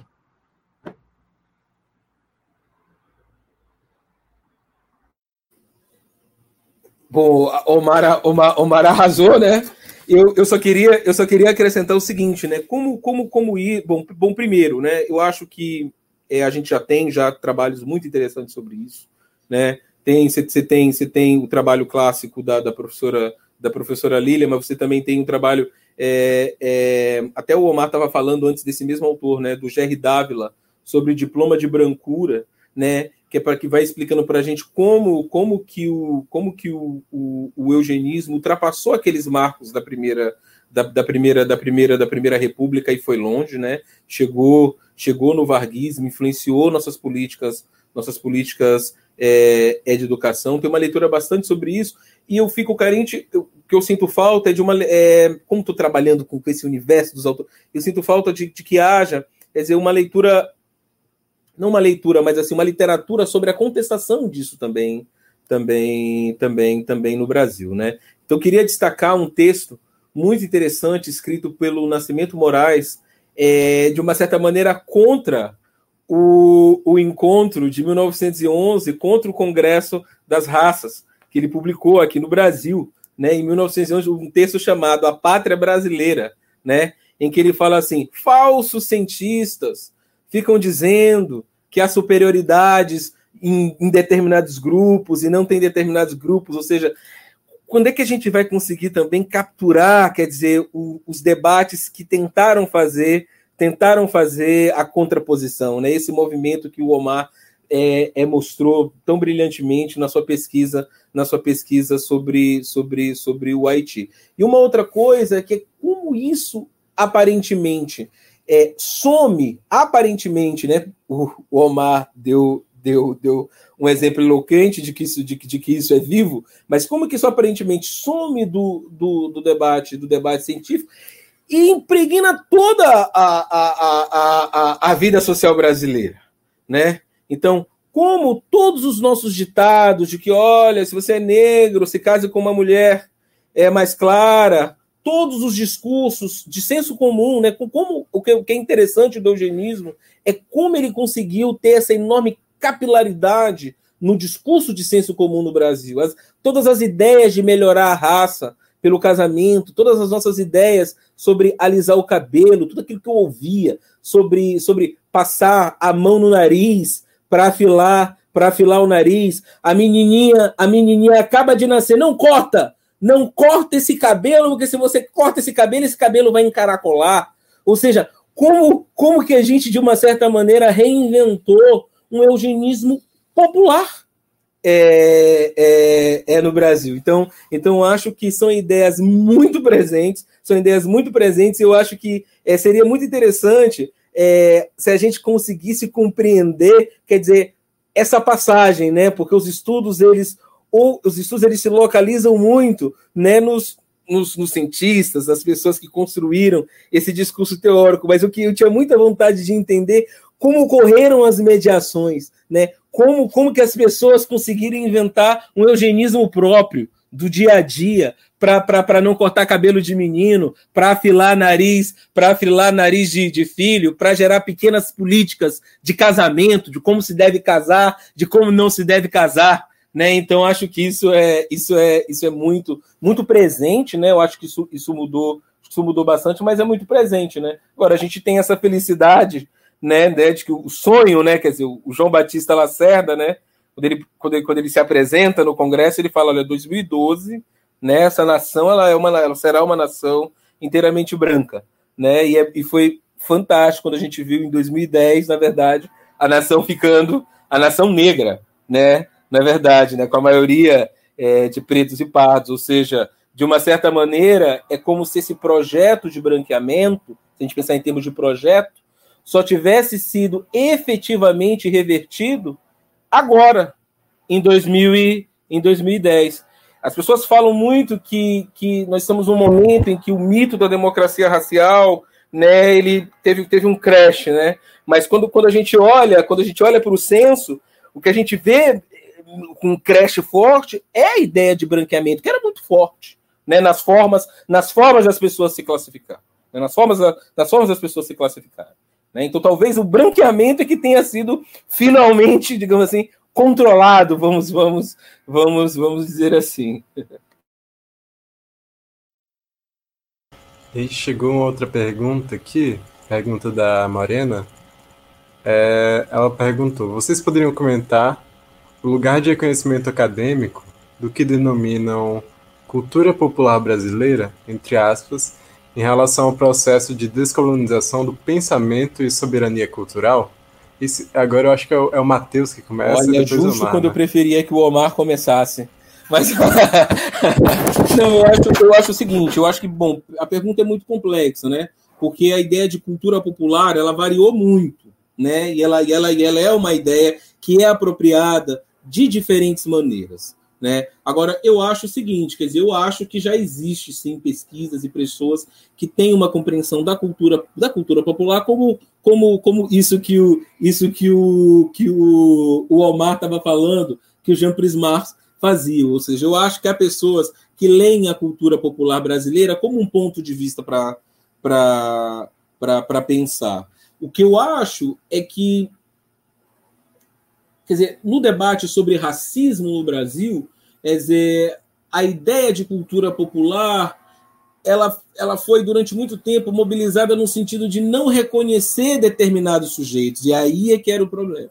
Então, na verdade, a ideia de cultura popular, de uma cultura mestiça, de uma, ou seja, e aí rasurava, rasurava é, é, contribuições de determinados de determinados grupos, de determinados grupos sociais. Mas eu acho, já, já vejo perspectivas que, que, que leem de uma que leem de uma outra maneira elementos da cultura da cultura popular ou da cultura negra. Vou dar um exemplo.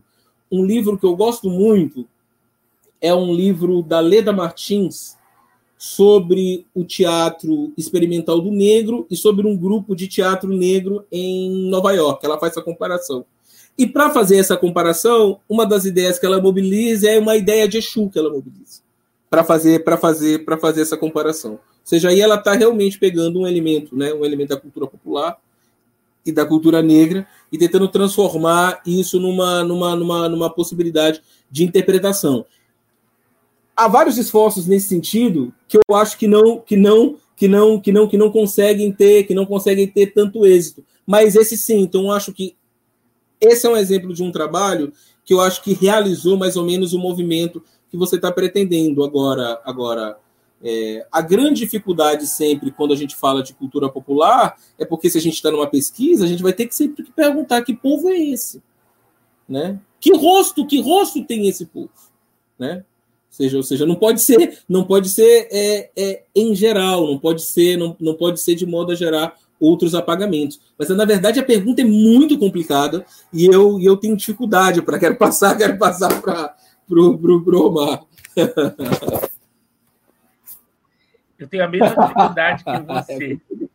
É, e eu vou, eu vou tentar conversar com você em dois patamares. Eu, de um lado, eu, eu tenho 55 anos de idade. E um, a ideia de culto, eu, sou, eu, eu faço parte de, uma, de um grupo, né? Para quem essa ideia de cultura popular brasileira ela era percebida como algo profundamente opressivo.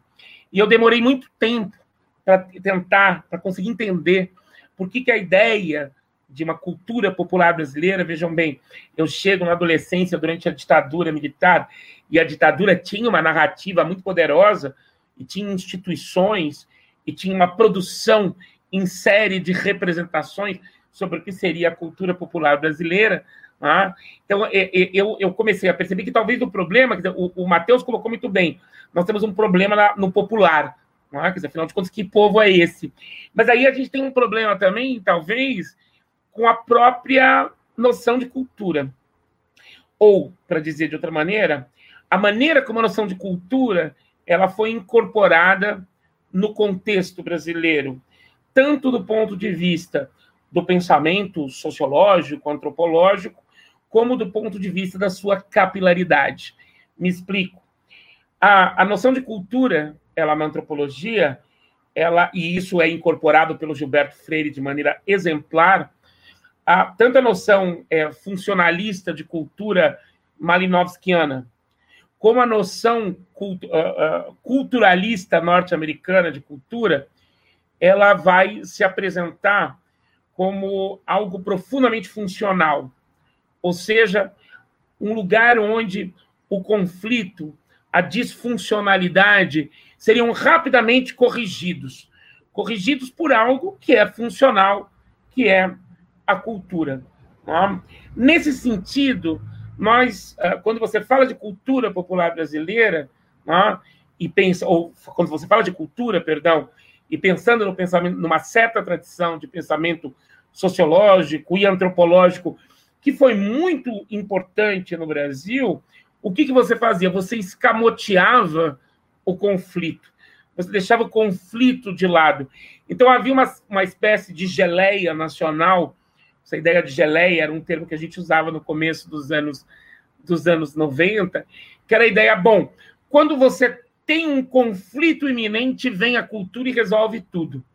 Entendeu? Ou seja, não, mas no final você tem a cultura brasileira que faz com que uma pessoa de uma certa elite branca é, paulistana ela diga que se sente muito confortável descendo a ladeira do Pelô com o Olodum.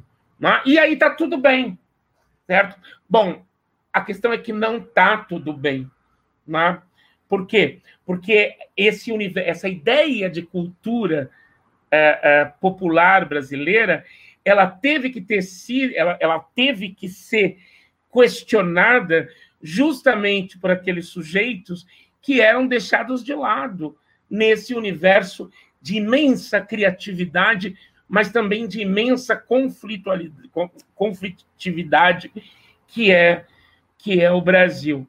Então, na verdade, o que eu quero dizer é que é, eu não tenho resposta para isso, porque eu acho que a gente tem uma grande sinuca de bico quando a gente chega nessa história não é? Porque existe no próprio termo cultura popular brasileira existe uma pretensão de totalidade que ela pode ser profundamente opressivo para aquele grupo, para aquele indivíduo é, é, que eventualmente fala, bom, o que, que eu tenho a ver com isso, afinal de contas?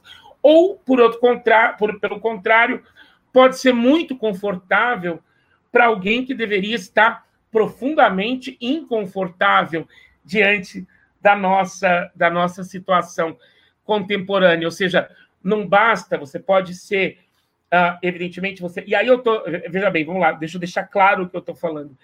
Você pode ser uma pessoa de elite paulistana, é, gostar de Olodum, mas você não pode sair feliz dessa história.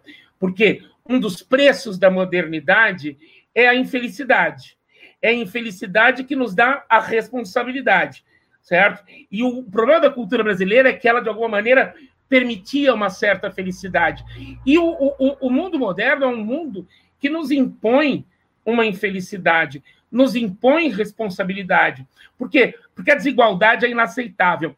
E a desigualdade é inaceitável desde a Revolução Francesa, não é de hoje. Certo?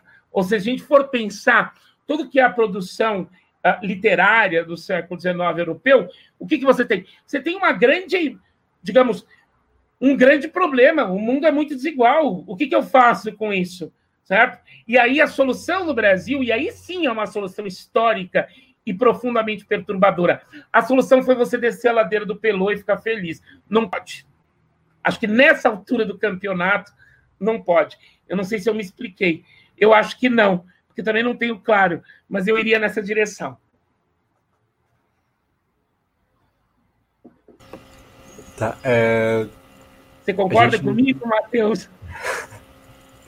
Não chegou mais pergunta aqui. Super concordo, super concordo. Eu acho que, de fato, quer dizer, a chave é essa, quer dizer, como que essa ideia foi mobilizada no sentido de minorar o conflito, né? Então, concordo, concordo com tudo. É, eu queria fazer uma pergunta, como não tem nenhuma outra, aqui. Vocês comentaram sobre a centralidade que o Guerreiro Ramos tem é, dentro da, da tradição do pensamento social brasileiro. Eu queria que vocês comentassem um pouco mais, talvez, não apenas sobre o Guerreiro Ramos, mas também pensar uma, uma tradição é, sociológica e também de literária é, negra é, no Brasil. E eu queria é, puxar para dois autores, caso vocês possam comentar é, em específico, que são o. Na verdade, eu vou puxar só. É, o, o Clóvis Moura, se vocês puderem falar um pouco, um pouco dele, um pouco da importância dele, e. É isso, é o Mário e depois o Matheus. Não, não, essa eu vou deixar para o Matheus primeiro. Essa eu vou deixar para o Matheus, porque isso é o sabe de verdade. Eu não sei. A única coisa que eu posso dizer para vocês é que no início dos anos 90, o Guerreiro Ramos era um ausente nos debates sociológicos da Ampox, por exemplo.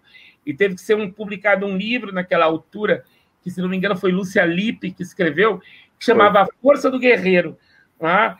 e é que ela é, foi muito importante nesse momento, no sentido de você superar uma invisibilidade do guerreiro Ramos lá, e era muito curioso, só para jogar aí para discussão, é que você tinha a invisibilidade do guerreiro Ramos, ela era simétrica à visibilidade do, do, do Florestan Fernandes, que todo mundo reconhecia que era um sujeito que tinha vindo de baixo, filho de lavadeira, etc., mas que tinha uma hipervisibilidade na sociologia paulista e, evidentemente, carregava né, a, a, a, ideia de que o São Paulo é a locomotiva que carrega o Brasil, São Paulo também é a locomotiva que passa por cima do Brasil, né? né? Então você vinha o Florestan ali e de repente você diz, espera só um pouquinho. O Florestan, inclusive, isso é importante dizer, o Florestan reconhecia no Guerreiro Ramos um par, tá? Ou seja, que depois, de alguma maneira, ele foi uh, deixado de lado novamente. E aí a responsabilidade é nossa nos nosso currículo, né, Matheus? Não é, não é. Nossa, muito interessante. Bom, começando, começando do, do, do, do Guerreiro Ramos, né? Que, que de fato é um autor, é um autor muito importante, né? É, mas que, mas que entrou de fato aí em rota de colisão com alguns projetos do que era do que era é, é, sociologia no Brasil. Mas assim falando, quer dizer, um autor que nasceu, um autor que nasceu é, é em Salvador, né? Lá em Salvador se envolve com, com, com integralismo, com, com pensamento católico, mas quando chega no Rio, ele é de uma certa maneira, digamos assim, cooptado pelo Abdias, né? É o Abdias que, de uma certa maneira, consegue trazer ele, trazer ele para a esfera é, do teatro, do teatro experimental do negro, onde ele dá diversas contribuições. Uma das mais interessantes, faz bastante sentido nesse debate, é essa em que ele vai questionar a ideia de que há um problema negro. Né? Então, é, é, uma das principais contribuições que ele dá, desse ponto de vista que vocês estavam perguntando, epistemológicas, etc., é essa contestação que ele faz de que havia na narrativa dos estudos afro-brasileiros uma ideia de problema negro. E ele vai dizer assim: não, não tem problema negro. E, ele, e no outro texto ele vai sugerir: tem um problema branco. Né? Ou seja, ele vai sugerir, não tem um problema, tem um, tem um problema, tem um problema branco. Né? Então acho que essa, essa, é uma, essa é uma das contribuições. Uma outra contribuição que tem a ver com uma longa polêmica dele com o Roger Bastide, tem a ver com a ideia de que o Guerreiro acreditava, de que você, porque, você poderia fazer uma sociologia nacional ou seja, que as categorias que informassem o pensamento fossem, fossem, fossem categorias, fossem conceitos construídos a partir de uma, de uma, de uma, de uma realidade de uma realidade nacional. Isso hoje, quando se você juntar isso com, com isso que a gente discute de pensamento é, é, decolonial, isso que eu achei hiper interessante. Eu queria aprender a fazer, Omar, essa expressão em francês, o cric, como é que é? O cric, eu queria aprender. Como é que é, Omar? Você tá, você tá, você tá, você tá com. com... Quando, quando você começa a falar, para você fundar a possibilidade do pensamento, a pessoa que propõe fala cric. Isso. E quem escuta responde crack. Olha que interessante, isso é muito interessante. Então eu acho que então o Guerreiro ele começou a fazer perguntas que, na minha opinião, apontam para isso. Quer dizer, o que, que a realidade brasileira tem né? O que, que as pessoas no Brasil têm é, no seu modo de pensar, no seu modo de, de imaginar, que a gente pode pensar conceitos a partir daí. Né? Então ele acreditava nisso. Só que ele acreditava nisso naquela época, ou seja, acreditava que o Brasil ia ter uma sociologia nacional, a China ia ter uma sociologia nacional, e, e Roger Bastide e Florestan Fernandes estavam com o seu projeto de que, olha, a sociologia é uma só, a diferença é que a gente vai pesquisar aqui, outros vão pesquisar lá, outros vão pesquisar, outros vão pesquisar na, na, Então ele tem ele tem essa, essa proposta. E ele também tem um texto que, que ficou muito, que agora está sendo cada vez mais recuperado, que é onde ele faz essa diferença, que para mim é muito obscura, mas que é importante dizer, porque é um texto entre negro tema e o negro vida, né? que na verdade é uma contestação que ele está fazendo. Quer dizer, obscuro que eu estou dizendo é porque é um texto pequeno, ele não, não, não conseguiu é, se esclarecer muito nisso. Né? Mas o que fica desse texto é que é, o mundo dos negros, né, naquilo que ele pode oferecer para a ciência, não se, res, não, não, não se resume a uma mera construção de um objeto de, de, de, de estudo. Né? Então, então acho que acho que essa. Então, acho que falando aqui bem rapidinho, assim, a pergunta é hiper complicada, né? Seria essa seria uma, uma coisa. E o que o Omar, o Omar tem toda a razão. Então, quando você vai lá, no, lá, na, lá na, na UFSCar ver o banco de pesquisas do Florestan, tem várias cartas entre eles dois, mas é treta, viu? É treta. É um reclamando que o outro não respondeu, mas se vem, mas se vem como pá, mas é isso, né? Se vem como pá, olha, o senhor não me respondeu aquela carta que eu te enviei, e, e, e esse conflito com o Roger Bastide, que era muito próximo ao, ao, ao Florestan, também meio que azedou também muita muita muita coisa. Então na, na, na, revista, na revista acho que do Arquivo de São Paulo ou na EMB, mas eu posso verificar para você depois, Rafael, tem mesmo a, a, as contraposições entre o Roger Bastide e o, e o, e o, e o Guerreiro. O Clóvis Moura é um dos casos também mais interessantes, porque, é, porque o Clóvis Moura ele foi um dos primeiros a, a, a mostrar isso, que hoje é muito comum na historiografia, que é a agência dos negros. Que é a agência dos negros. Né?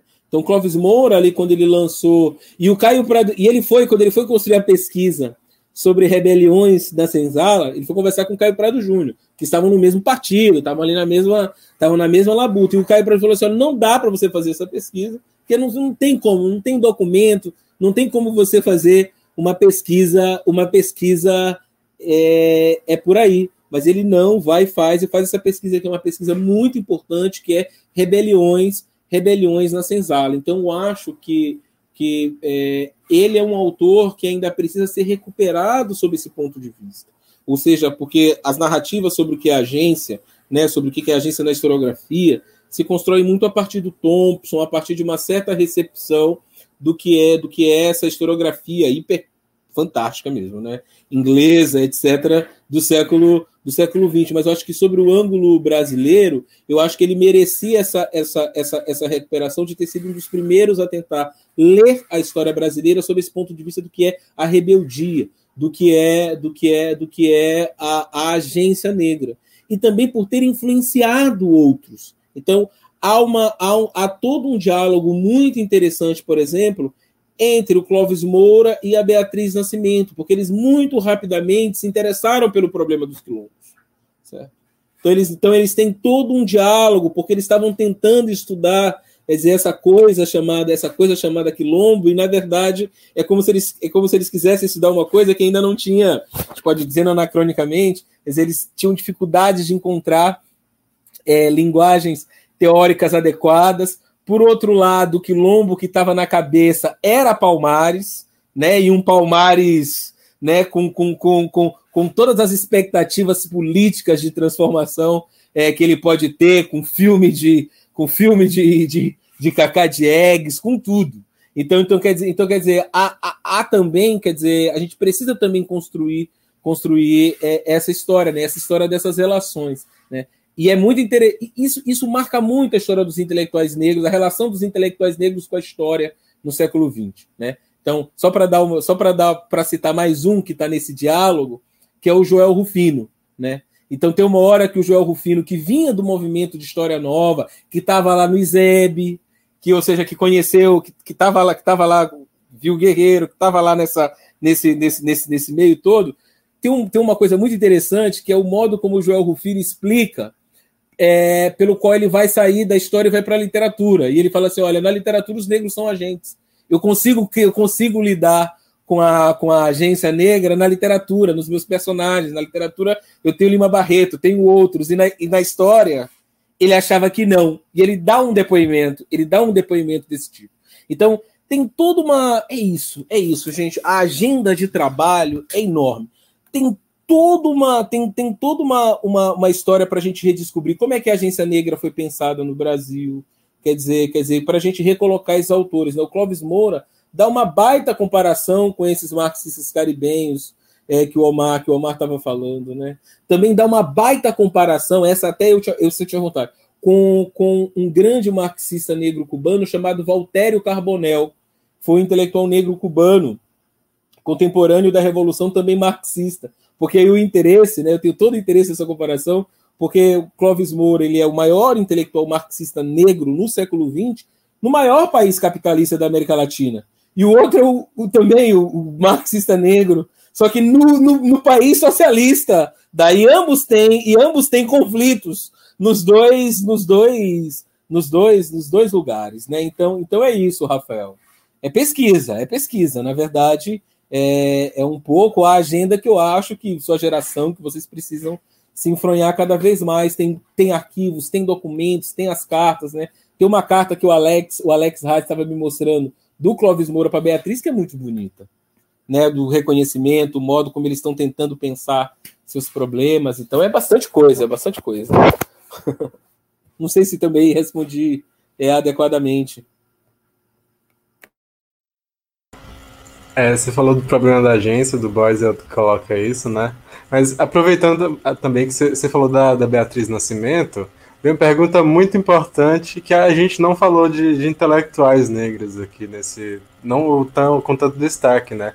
E a pergunta foi justamente no sentido de quais são as contribuições das mulheres negras intelectuais no debate anticolonial. E já que a gente falou de, de, de Du Bois, está nesse clima, tem a, a é Ana, Ana Júlia Cooper, se não me engano, que influenciou o, o Du Bois, escreveu antes dele, e vai ser a primeira a trazer no final do século XIX um debate que, que imbrica as questões de, de raça, classe, de gênero, e é, Sinta-se à vontade para comentar sobre outras intelectuais negras. A Virginia, a Virginia, Virginia Bicudo também.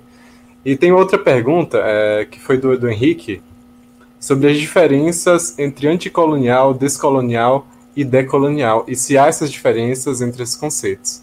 E agora é Matheus e depois Omar. Não, agora, agora eu vou passar para o Omar. Agora, porque o Omar era ele e jogou para mim, agora, agora, agora eu quero ouvir o Omar eu vou. Eu, eu, eu é, com relação à questão das mulheres negras, eu tenho trabalhado nos últimos anos, eu tenho é, é, procurado trabalhar com uma poetisa negra uruguaia, que é a, a Virgínia Brindes de Salas, que, e, que me deixa absolutamente perplexo no que diz respeito à a, a, a, potência do pensamento crítico e, e, e anticolonial é, da Virgínia. Né? É, no Brasil, nós temos a figura que, que, tá, que tem, tem, sido agora é, destacada, que é absolutamente extraordinária, que é a, a Lélia Gonzalez, né? Quer dizer, acho que a Lélia ela é pioneira em, em, em muitos debates que hoje em dia estão se apresentando como novos debates. Acho que Lélia, lá nos anos, no final dos anos 70, acho que a Lélia já estava colocando isso, isso para gente, né? E, e, hum, então, se a gente for pegar, né, digamos, eu diria que na, na, na, na gênese desse, desse universo propriamente combativo, anticolonial, a gente, certa, a gente certamente não, a gente vai encontrar mulheres e mulheres com, uma, com obras extraordinárias. Né? Para falar da, do anticolonialismo no contexto africano, é, digamos, a pensadora que é, que é reivindicada como a grande pioneira do pensamento anticolonial moçambicano é Noêmia de Souza. Tá? Então, eu diria que as, a, a, a, também faz parte de uma agenda, para usar o termo que o, que o Matheus colocou, é a gente é, ler essas mulheres né? e, e, e efetivamente a gente pensar junto com essas mulheres que elas estão aí, entendeu? E, novamente, eu, eu tenho algo que eu, que eu gosto de, de falar, que é, a, a, as pessoas não são obrigadas a conhecer, mas elas não podem se orgulhar da sua ignorância. Então, eu acho que, quer dizer, evidentemente, eu não conheço, ótimo. Então, vamos lá, gente, porque estão aí. Né? essa com relação à questão da, da, das, das, mulheres negras, né? Você vai encontrar mulheres negras no Uruguai, no Brasil, no Peru, no Caribe, no Suriname, que essa tem sido uma outra, uma outra pegada que está que tá me enlouquecendo agora, que é uma, uma grande pensadora surinamesa dos anos 50 e 60, que escreveu em crioulo surinamês. Então, eu estou meio alucinado com isso agora.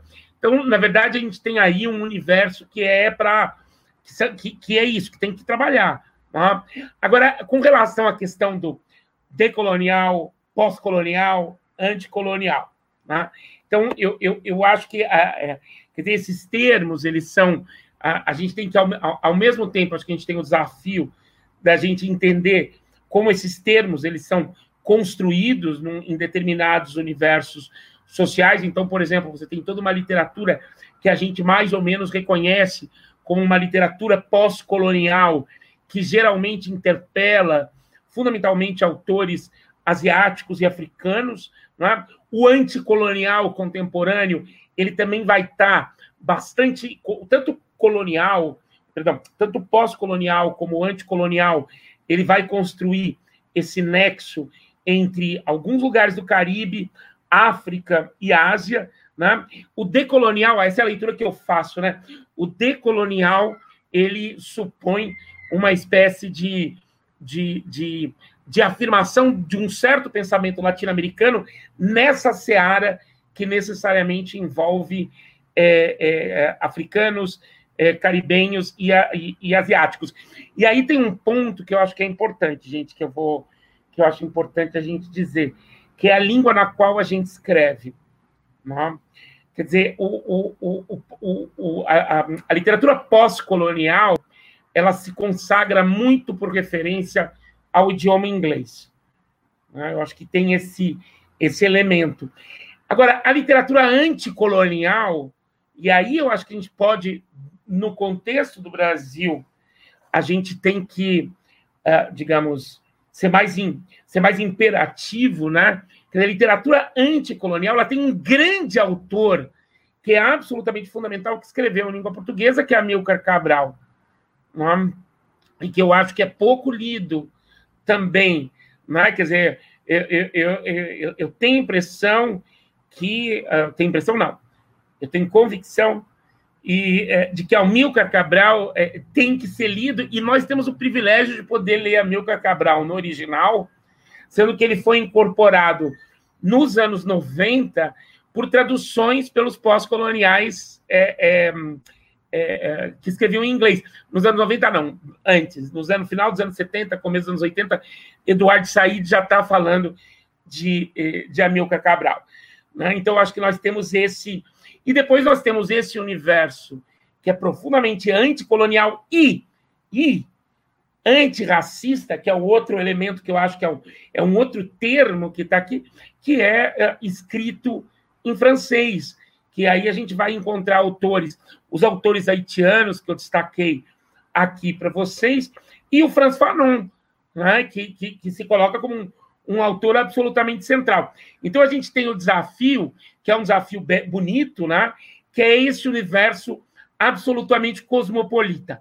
Né? Ou seja, você vai ter textos de referência que são escritos em português, em inglês, em francês, em espanhol, e eu estou fazendo um esforço agora de incorporar um grande pensador que, é, é, que não é lido em português, porque não tem tradução, que é o Anton Decon, que é, o, é, a minha é a minha obsessão dos últimos anos. Eu lembro até hoje, quando caiu, quando eu consegui ler, que eu li uma tradução cubana, eu estava andando pelo IFISH, eu catei o Mário Augusto, o Matheus ainda não era professor, eu catei o Mário no corredor e atormentei tanto ele quanto o Decon, porque é um autor que escreve nos anos 30, em 1933. Eu faço questão de contar, eu tenho dois minutinhos para contar do Anton Decon, né?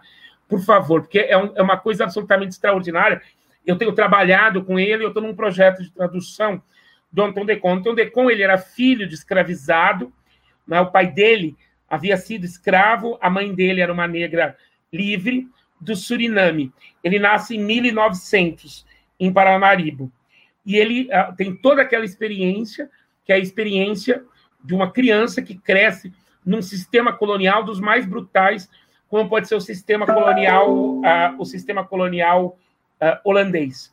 Uh, mais ou menos em 1920, e ele trabalhava, ele conseguiu estudar o máximo que ele chega, fazer um curso de contador, e ele, trabalhando numa, num, numa loja do Porto de Paranariba, ele acaba indo para o Haiti em 1920. Não sei direito o que ele faz no Haiti nesse período, estou tentando descobrir, mas ele acaba indo para a Holanda em 1922 e na Holanda ele entra em contato com o Partido Comunista, já numa leitura crítica dos processos stalinistas, então ele já está numa outra pegada, é? e ele entra em contato com jovens nacionalistas anticolonialistas indonésios que estavam em Amsterdã.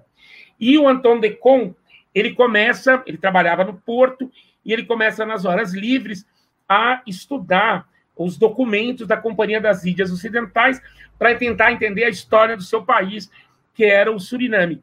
E ele começa a escrever numa revista, que era uma revista de esquerda, chamava A Esquerda, de, de Lert.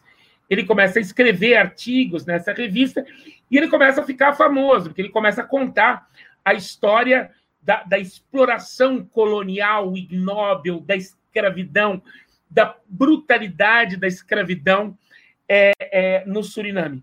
Tá? E com isso ele começa a ter um certo nome, porque evidentemente tem uma coisa que é fundamental, que é que os livros, os textos, as revistas circulam e essas revistas começam a chegar no Suriname e no Suriname as revistas tem um negro surinamês que escreve na metrópole. Então Antônio Decole começa a criar um certo nome e ele em 1932 ele retorna ao Suriname e, e ele já tinha escrito muitos artigos sobre a história do Suriname e naquele momento ele estabelece uma espécie, ele monta uma barra, ele, ele é recebido no porto pelas populações surinamesas negras, mestiças, uh, vietnamitas, de origem hinduísta, chinesas, indígenas.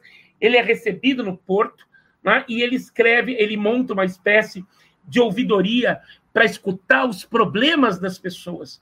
E a partir do trabalho histórico que ele fez e dessa ouvidoria, ele publica em 33 um livro que se chama Nós os Escravos do Suriname.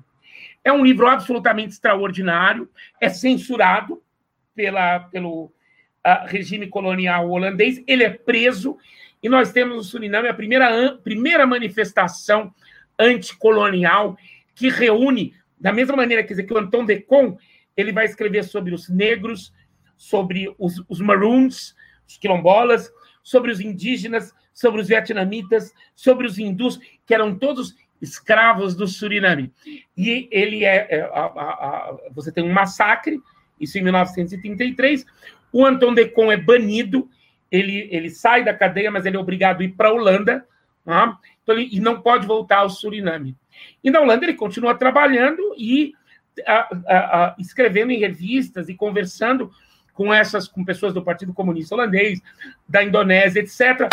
Mas aí tem um pequeno detalhe: em 1940 a Holanda é ocupada pelos nazistas. Antodecon era negro e Antodecon passa a fazer parte da resistência holandesa antinazistas e publica artigos na clandestinidade sobre a perseguição é, contra os judeus.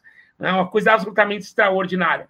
Bom, em 1944, ele é preso, ele é enviado para um campo de concentração e ele faz parte dos negros que morrem em campos de concentração na Europa que se trata de um capítulo pouco conhecido, que são os negros eh, durante, eh, durante o nazismo na Europa ocupada. A obra dele cai em certo esquecimento, e é só em 1970, pela mão de jovens nacionalistas, anticolonialistas surinameses, que é republicado o livro integral, sem censura, Nós, os Escravos do Suriname. Qual é o detalhe? ele escreve tudo. Se você vai ler, é um, é um Franz Fanon avant la lettre, é um Jean Prismars, porque também ele está dialogando com as, com as, a, a, a, com, as, um, com as pessoas, é um texto absolutamente extraordinário, que, no entanto, quer dizer, é escrito em holandês. Né? É publicado uma versão em espanhol em 1977 em Cuba, e ele é traduzido para o inglês só no início dos anos 90. E agora eu estou aqui tentando trabalhar, quebrar minha cabeça para a gente fazer a tradução para o português do Anton Decon. Nossa, que história, hein, Omar? Que coisa fantástica! Bom, é, tentando responder também essa pergunta sobre as intelectuais negras, né? Eu acho muito interessante os resgates que estão sendo feitos em torno de, de Maria Firmina, uma mulher, né, abolicionista brasileira, né, que escreveu o primeiro romance abolicionista no Brasil, né? Então acho que ela é uma figura que, que pode, que pode sim ter uma leitura, ter uma leitura nessa chave, né? Que ela vem de uma família, de uma família é, é, portuguesa, maranhense, que não queria a independência, então ela vive isso também ali, ali dentro de casa, esse embate para ela é um embate que está muito, que está que tá muito, que tá muito próximo, né? E várias, acho que o Omar citou, acho que tem a Maria Nascimento, foi uma colaboradora do jornal, do jornal Quilombo, está sendo resgatada também. Eu acho que a Giovana vai fazer vai fazer uma, uma biografia, uma biografia. Ah, a Bianca pergunta. Ah, não, desculpa. Outra, tá. Depois o Omar, depois o Omar esclarece. É, é, e também, quer dizer, e isso, né? E essas histórias que não, que não, que não aparecem. Eu estava tava ouvindo o Omar falando sobre, sobre essa coisa do Haiti, fiquei empolgado. Aí eu estava me lembrando, Omar, da, da Zora, que foi orientanda do Boas e realizou a pesquisa e realizou a pesquisa no Haiti, mas ela não aparece ali com a Margaret Mead, com a, com a Ruth, com as outras, com as outras, com as outras orientandas, né? E é muito interessante isso que você está trazendo, Omar, porque está me vindo na cabeça o seguinte, que para toda essa geração da, da Harlem Renaissance e do New, do New Negro, a viagem para o Haiti é uma viagem de formação. Então, eles vão a. Então também tem que fazer essa pergunta também, né? Quem não. Para quem, que quem que o Haiti é também um, um lugar central? Porque todo mundo daquela, daquela, daquela geração vai para lá para trazer. E no caso, a pesquisa. E o Frederick Douglass, antes, bem antes, o Frederick Douglass vai para o Haiti. Fer... O Haiti é absolutamente central, quer dizer, é, existe. Esse ponto é. O, o Haiti era um ponto de peregrinação política dos negros norte-americanos. O Harvey vai para o Haiti, o Frederick Douglass vai para o Haiti. Harlem Renaissance está completamente associado ao, ao Haiti. Né? E eu posso garantir a vocês, eu posso garantir a vocês que vale a pena. Bom, então é isso. Eu acho que é, já já está se recuperando, né? Eu falei, eu falei da da, da, da Cláudia Jones, né, que também é uma autora que está sendo, que tá sendo recuperada, mas eu acho que é isso, quer dizer, a gente também tem esse desafio de descobrir, né, de descobrir e interpelar, né, então eu acho que, quer dizer, os arquivos estão aí, eu acho que, na verdade, a gente tem, a gente tem um enorme trabalho, um enorme trabalho para fazer dentro do país e aceitando a provocação do Omar de fazer fora do país, fora, fora, fora do país, fora do país também. E aí chegou uma outra pergunta do Daniel.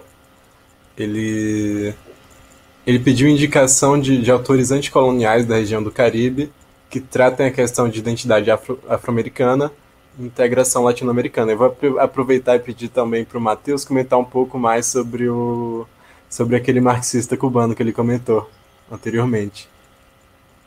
E aí eu até me perdi na, na ordem. Quem quiser começar, pode começar. Começo agora, então, com a... só para dizer isso, o, o, o Daniel, é...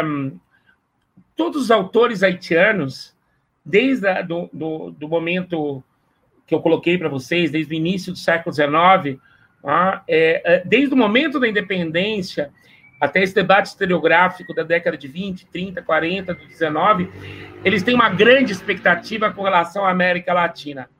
Ou seja, eu acho que esse é um ponto muito importante, porque o Haiti ele, e os pensadores haitianos são muito claros nesse sentido.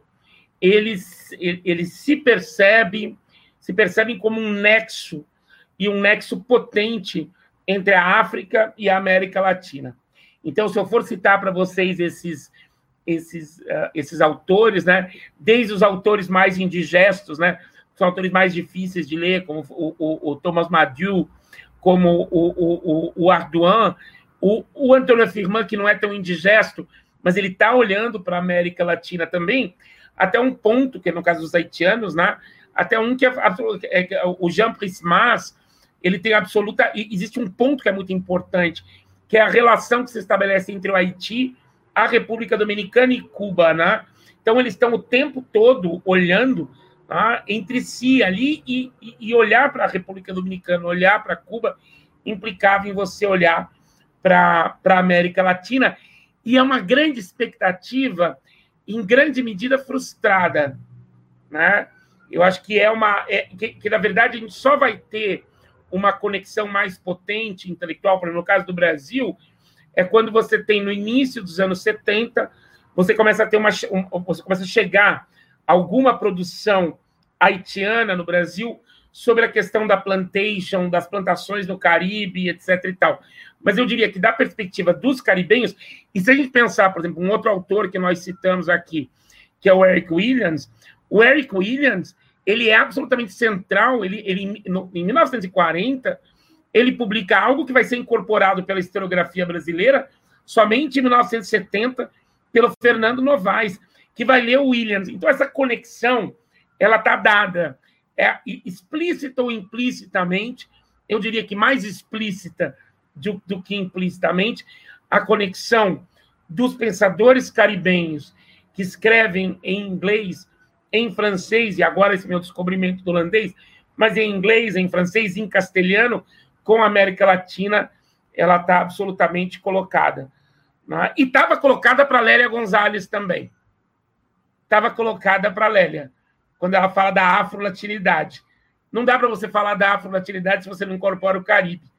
Né? E está colocado para os pensadores para contemporaneidade maranhense. É muito fascinante quando você vai no Maranhão e você descobre o reggae. Ah, você já foi dançar o reggae e as pessoas conectam para pensar nessa outra forma de produção de conhecimento. As pessoas conectam o reggae maranhense com o Caribe tranquilamente. Aliás, eles têm uma série de mitos que eles contam. Isso o Matheus conhece, mas uma coisa me fascinou. Todo mundo conta como é que eles começaram a escutar a música caribenha muito antes do pessoal do sul do Brasil, que não tinha noção do que acontecia no Caribe. Então, eu diria que está aí um mundo gigantesco para gente, a gente trabalhar. Voltério, Voltério Carbonel foi, foi um dos intelectuais negros cubanos que, na verdade, é, formou, formou toda uma geração ali, nos, ali no final dos anos, ali nos anos 50, formou toda uma outra geração de, de militantes, de pessoas que queriam, que queriam é, se organizar para pensar essas coisas. Ele teve uma posição é na África, trabalhando trabalhando como diplomata, aonde ele leu também todo esse pessoal da negritude e ele de uma certa maneira leva isso para isso isso para Cuba. A obra dele central, ele tem vários escritos sobre cultura, sobre folclore, mas a obra dele central, que é que, é, que, é, eu tenho aqui uma cópiazinha, lembra que eu falava para vocês daquela, daquela época que a gente tinha que ficar procurando e tirando cópia sempre que alguém aparecia com alguma coisa diferente, que é um, é um livro dele que é Como Surgiu a Cultura Nacional, né?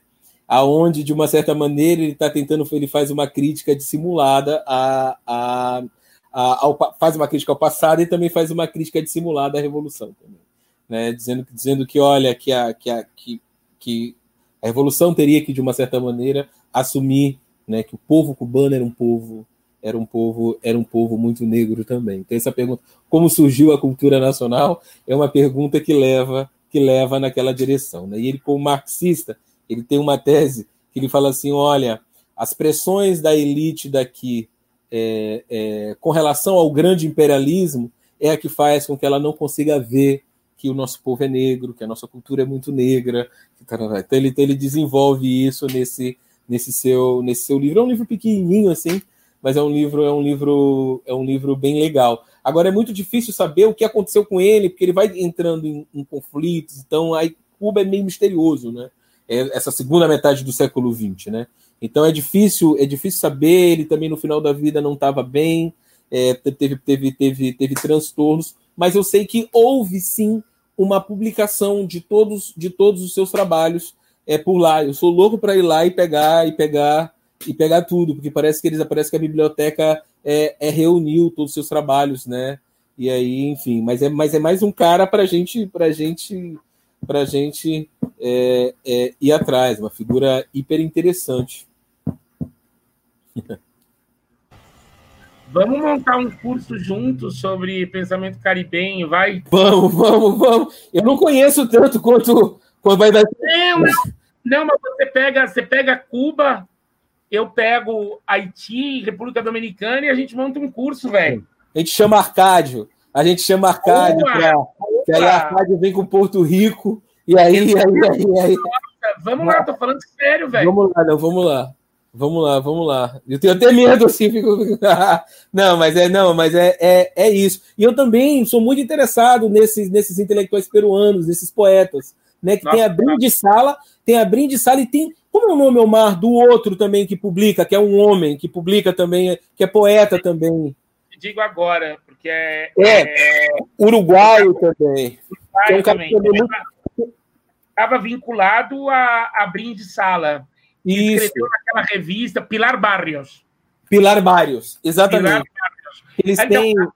É, é, eles escreviam naquela revista, que é uma revista absolutamente é, pioneira, que chamava Nuestra Raça. Nuestra Raça. Era, era, o Pilar Barrios e a Virgínia Brindes, exatamente. É. Isso. Vamos fazer assim, Omar, vai ser, vai ser massa. Por favor, façam esse curso. Mas é, se a gente pudesse, a gente continuaria aqui. Tá muito bom, muito bom mesmo. Todo mundo nos comentários tá, tá só, só, só elogio para vocês dois. E, mas como a gente está chegando em duas horas já, eu vou pedir pro, pro Matheus fazer as considerações finais dele e então o Omar fazer as considerações finais dele e a gente encerrar aqui. Bom, gente, gostaria de dizer que adorei o convite, adorei estar tá, tá, tá dividindo essa mesa com, com o Omar e com o Rafael. Queria dizer que as coisas que eu coloquei são coisas que eu acho que, que compõem mais uma, uma agenda de trabalho. Que é isso, é novos cursos, novas possibilidades de, de, de, de, de pensar. E eu acho assim que agora a gente está num momento muito interessante para isso.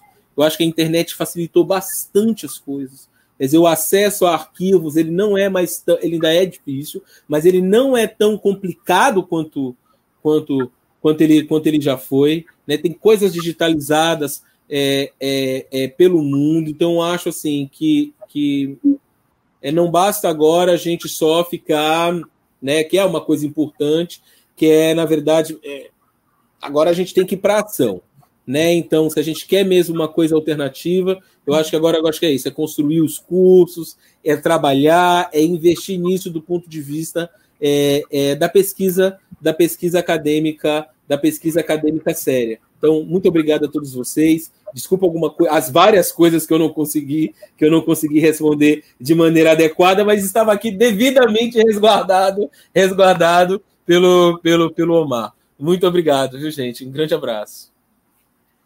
Olha, eu que agradeço, a, a, agradeço ao Rafael, agradeço ao pessoal da Semanax, né, a, o, o, privilégio de poder estar aqui com o Matheus. A gente se conhece há tanto tempo e quando o Matheus entrou na Unicamp, eu lembro que eu fiquei num estado de felicidade, porque é, é a possibilidade de ficar. Aí veio a pandemia e é isso, né? Mas a gente já tinha mil planos para fazer coisas junto com com o Matheus, e eu gostei do Matheus ter lembrado o negócio do Pata Chatardi, porque não foi fácil trazer o Pata Chatardi.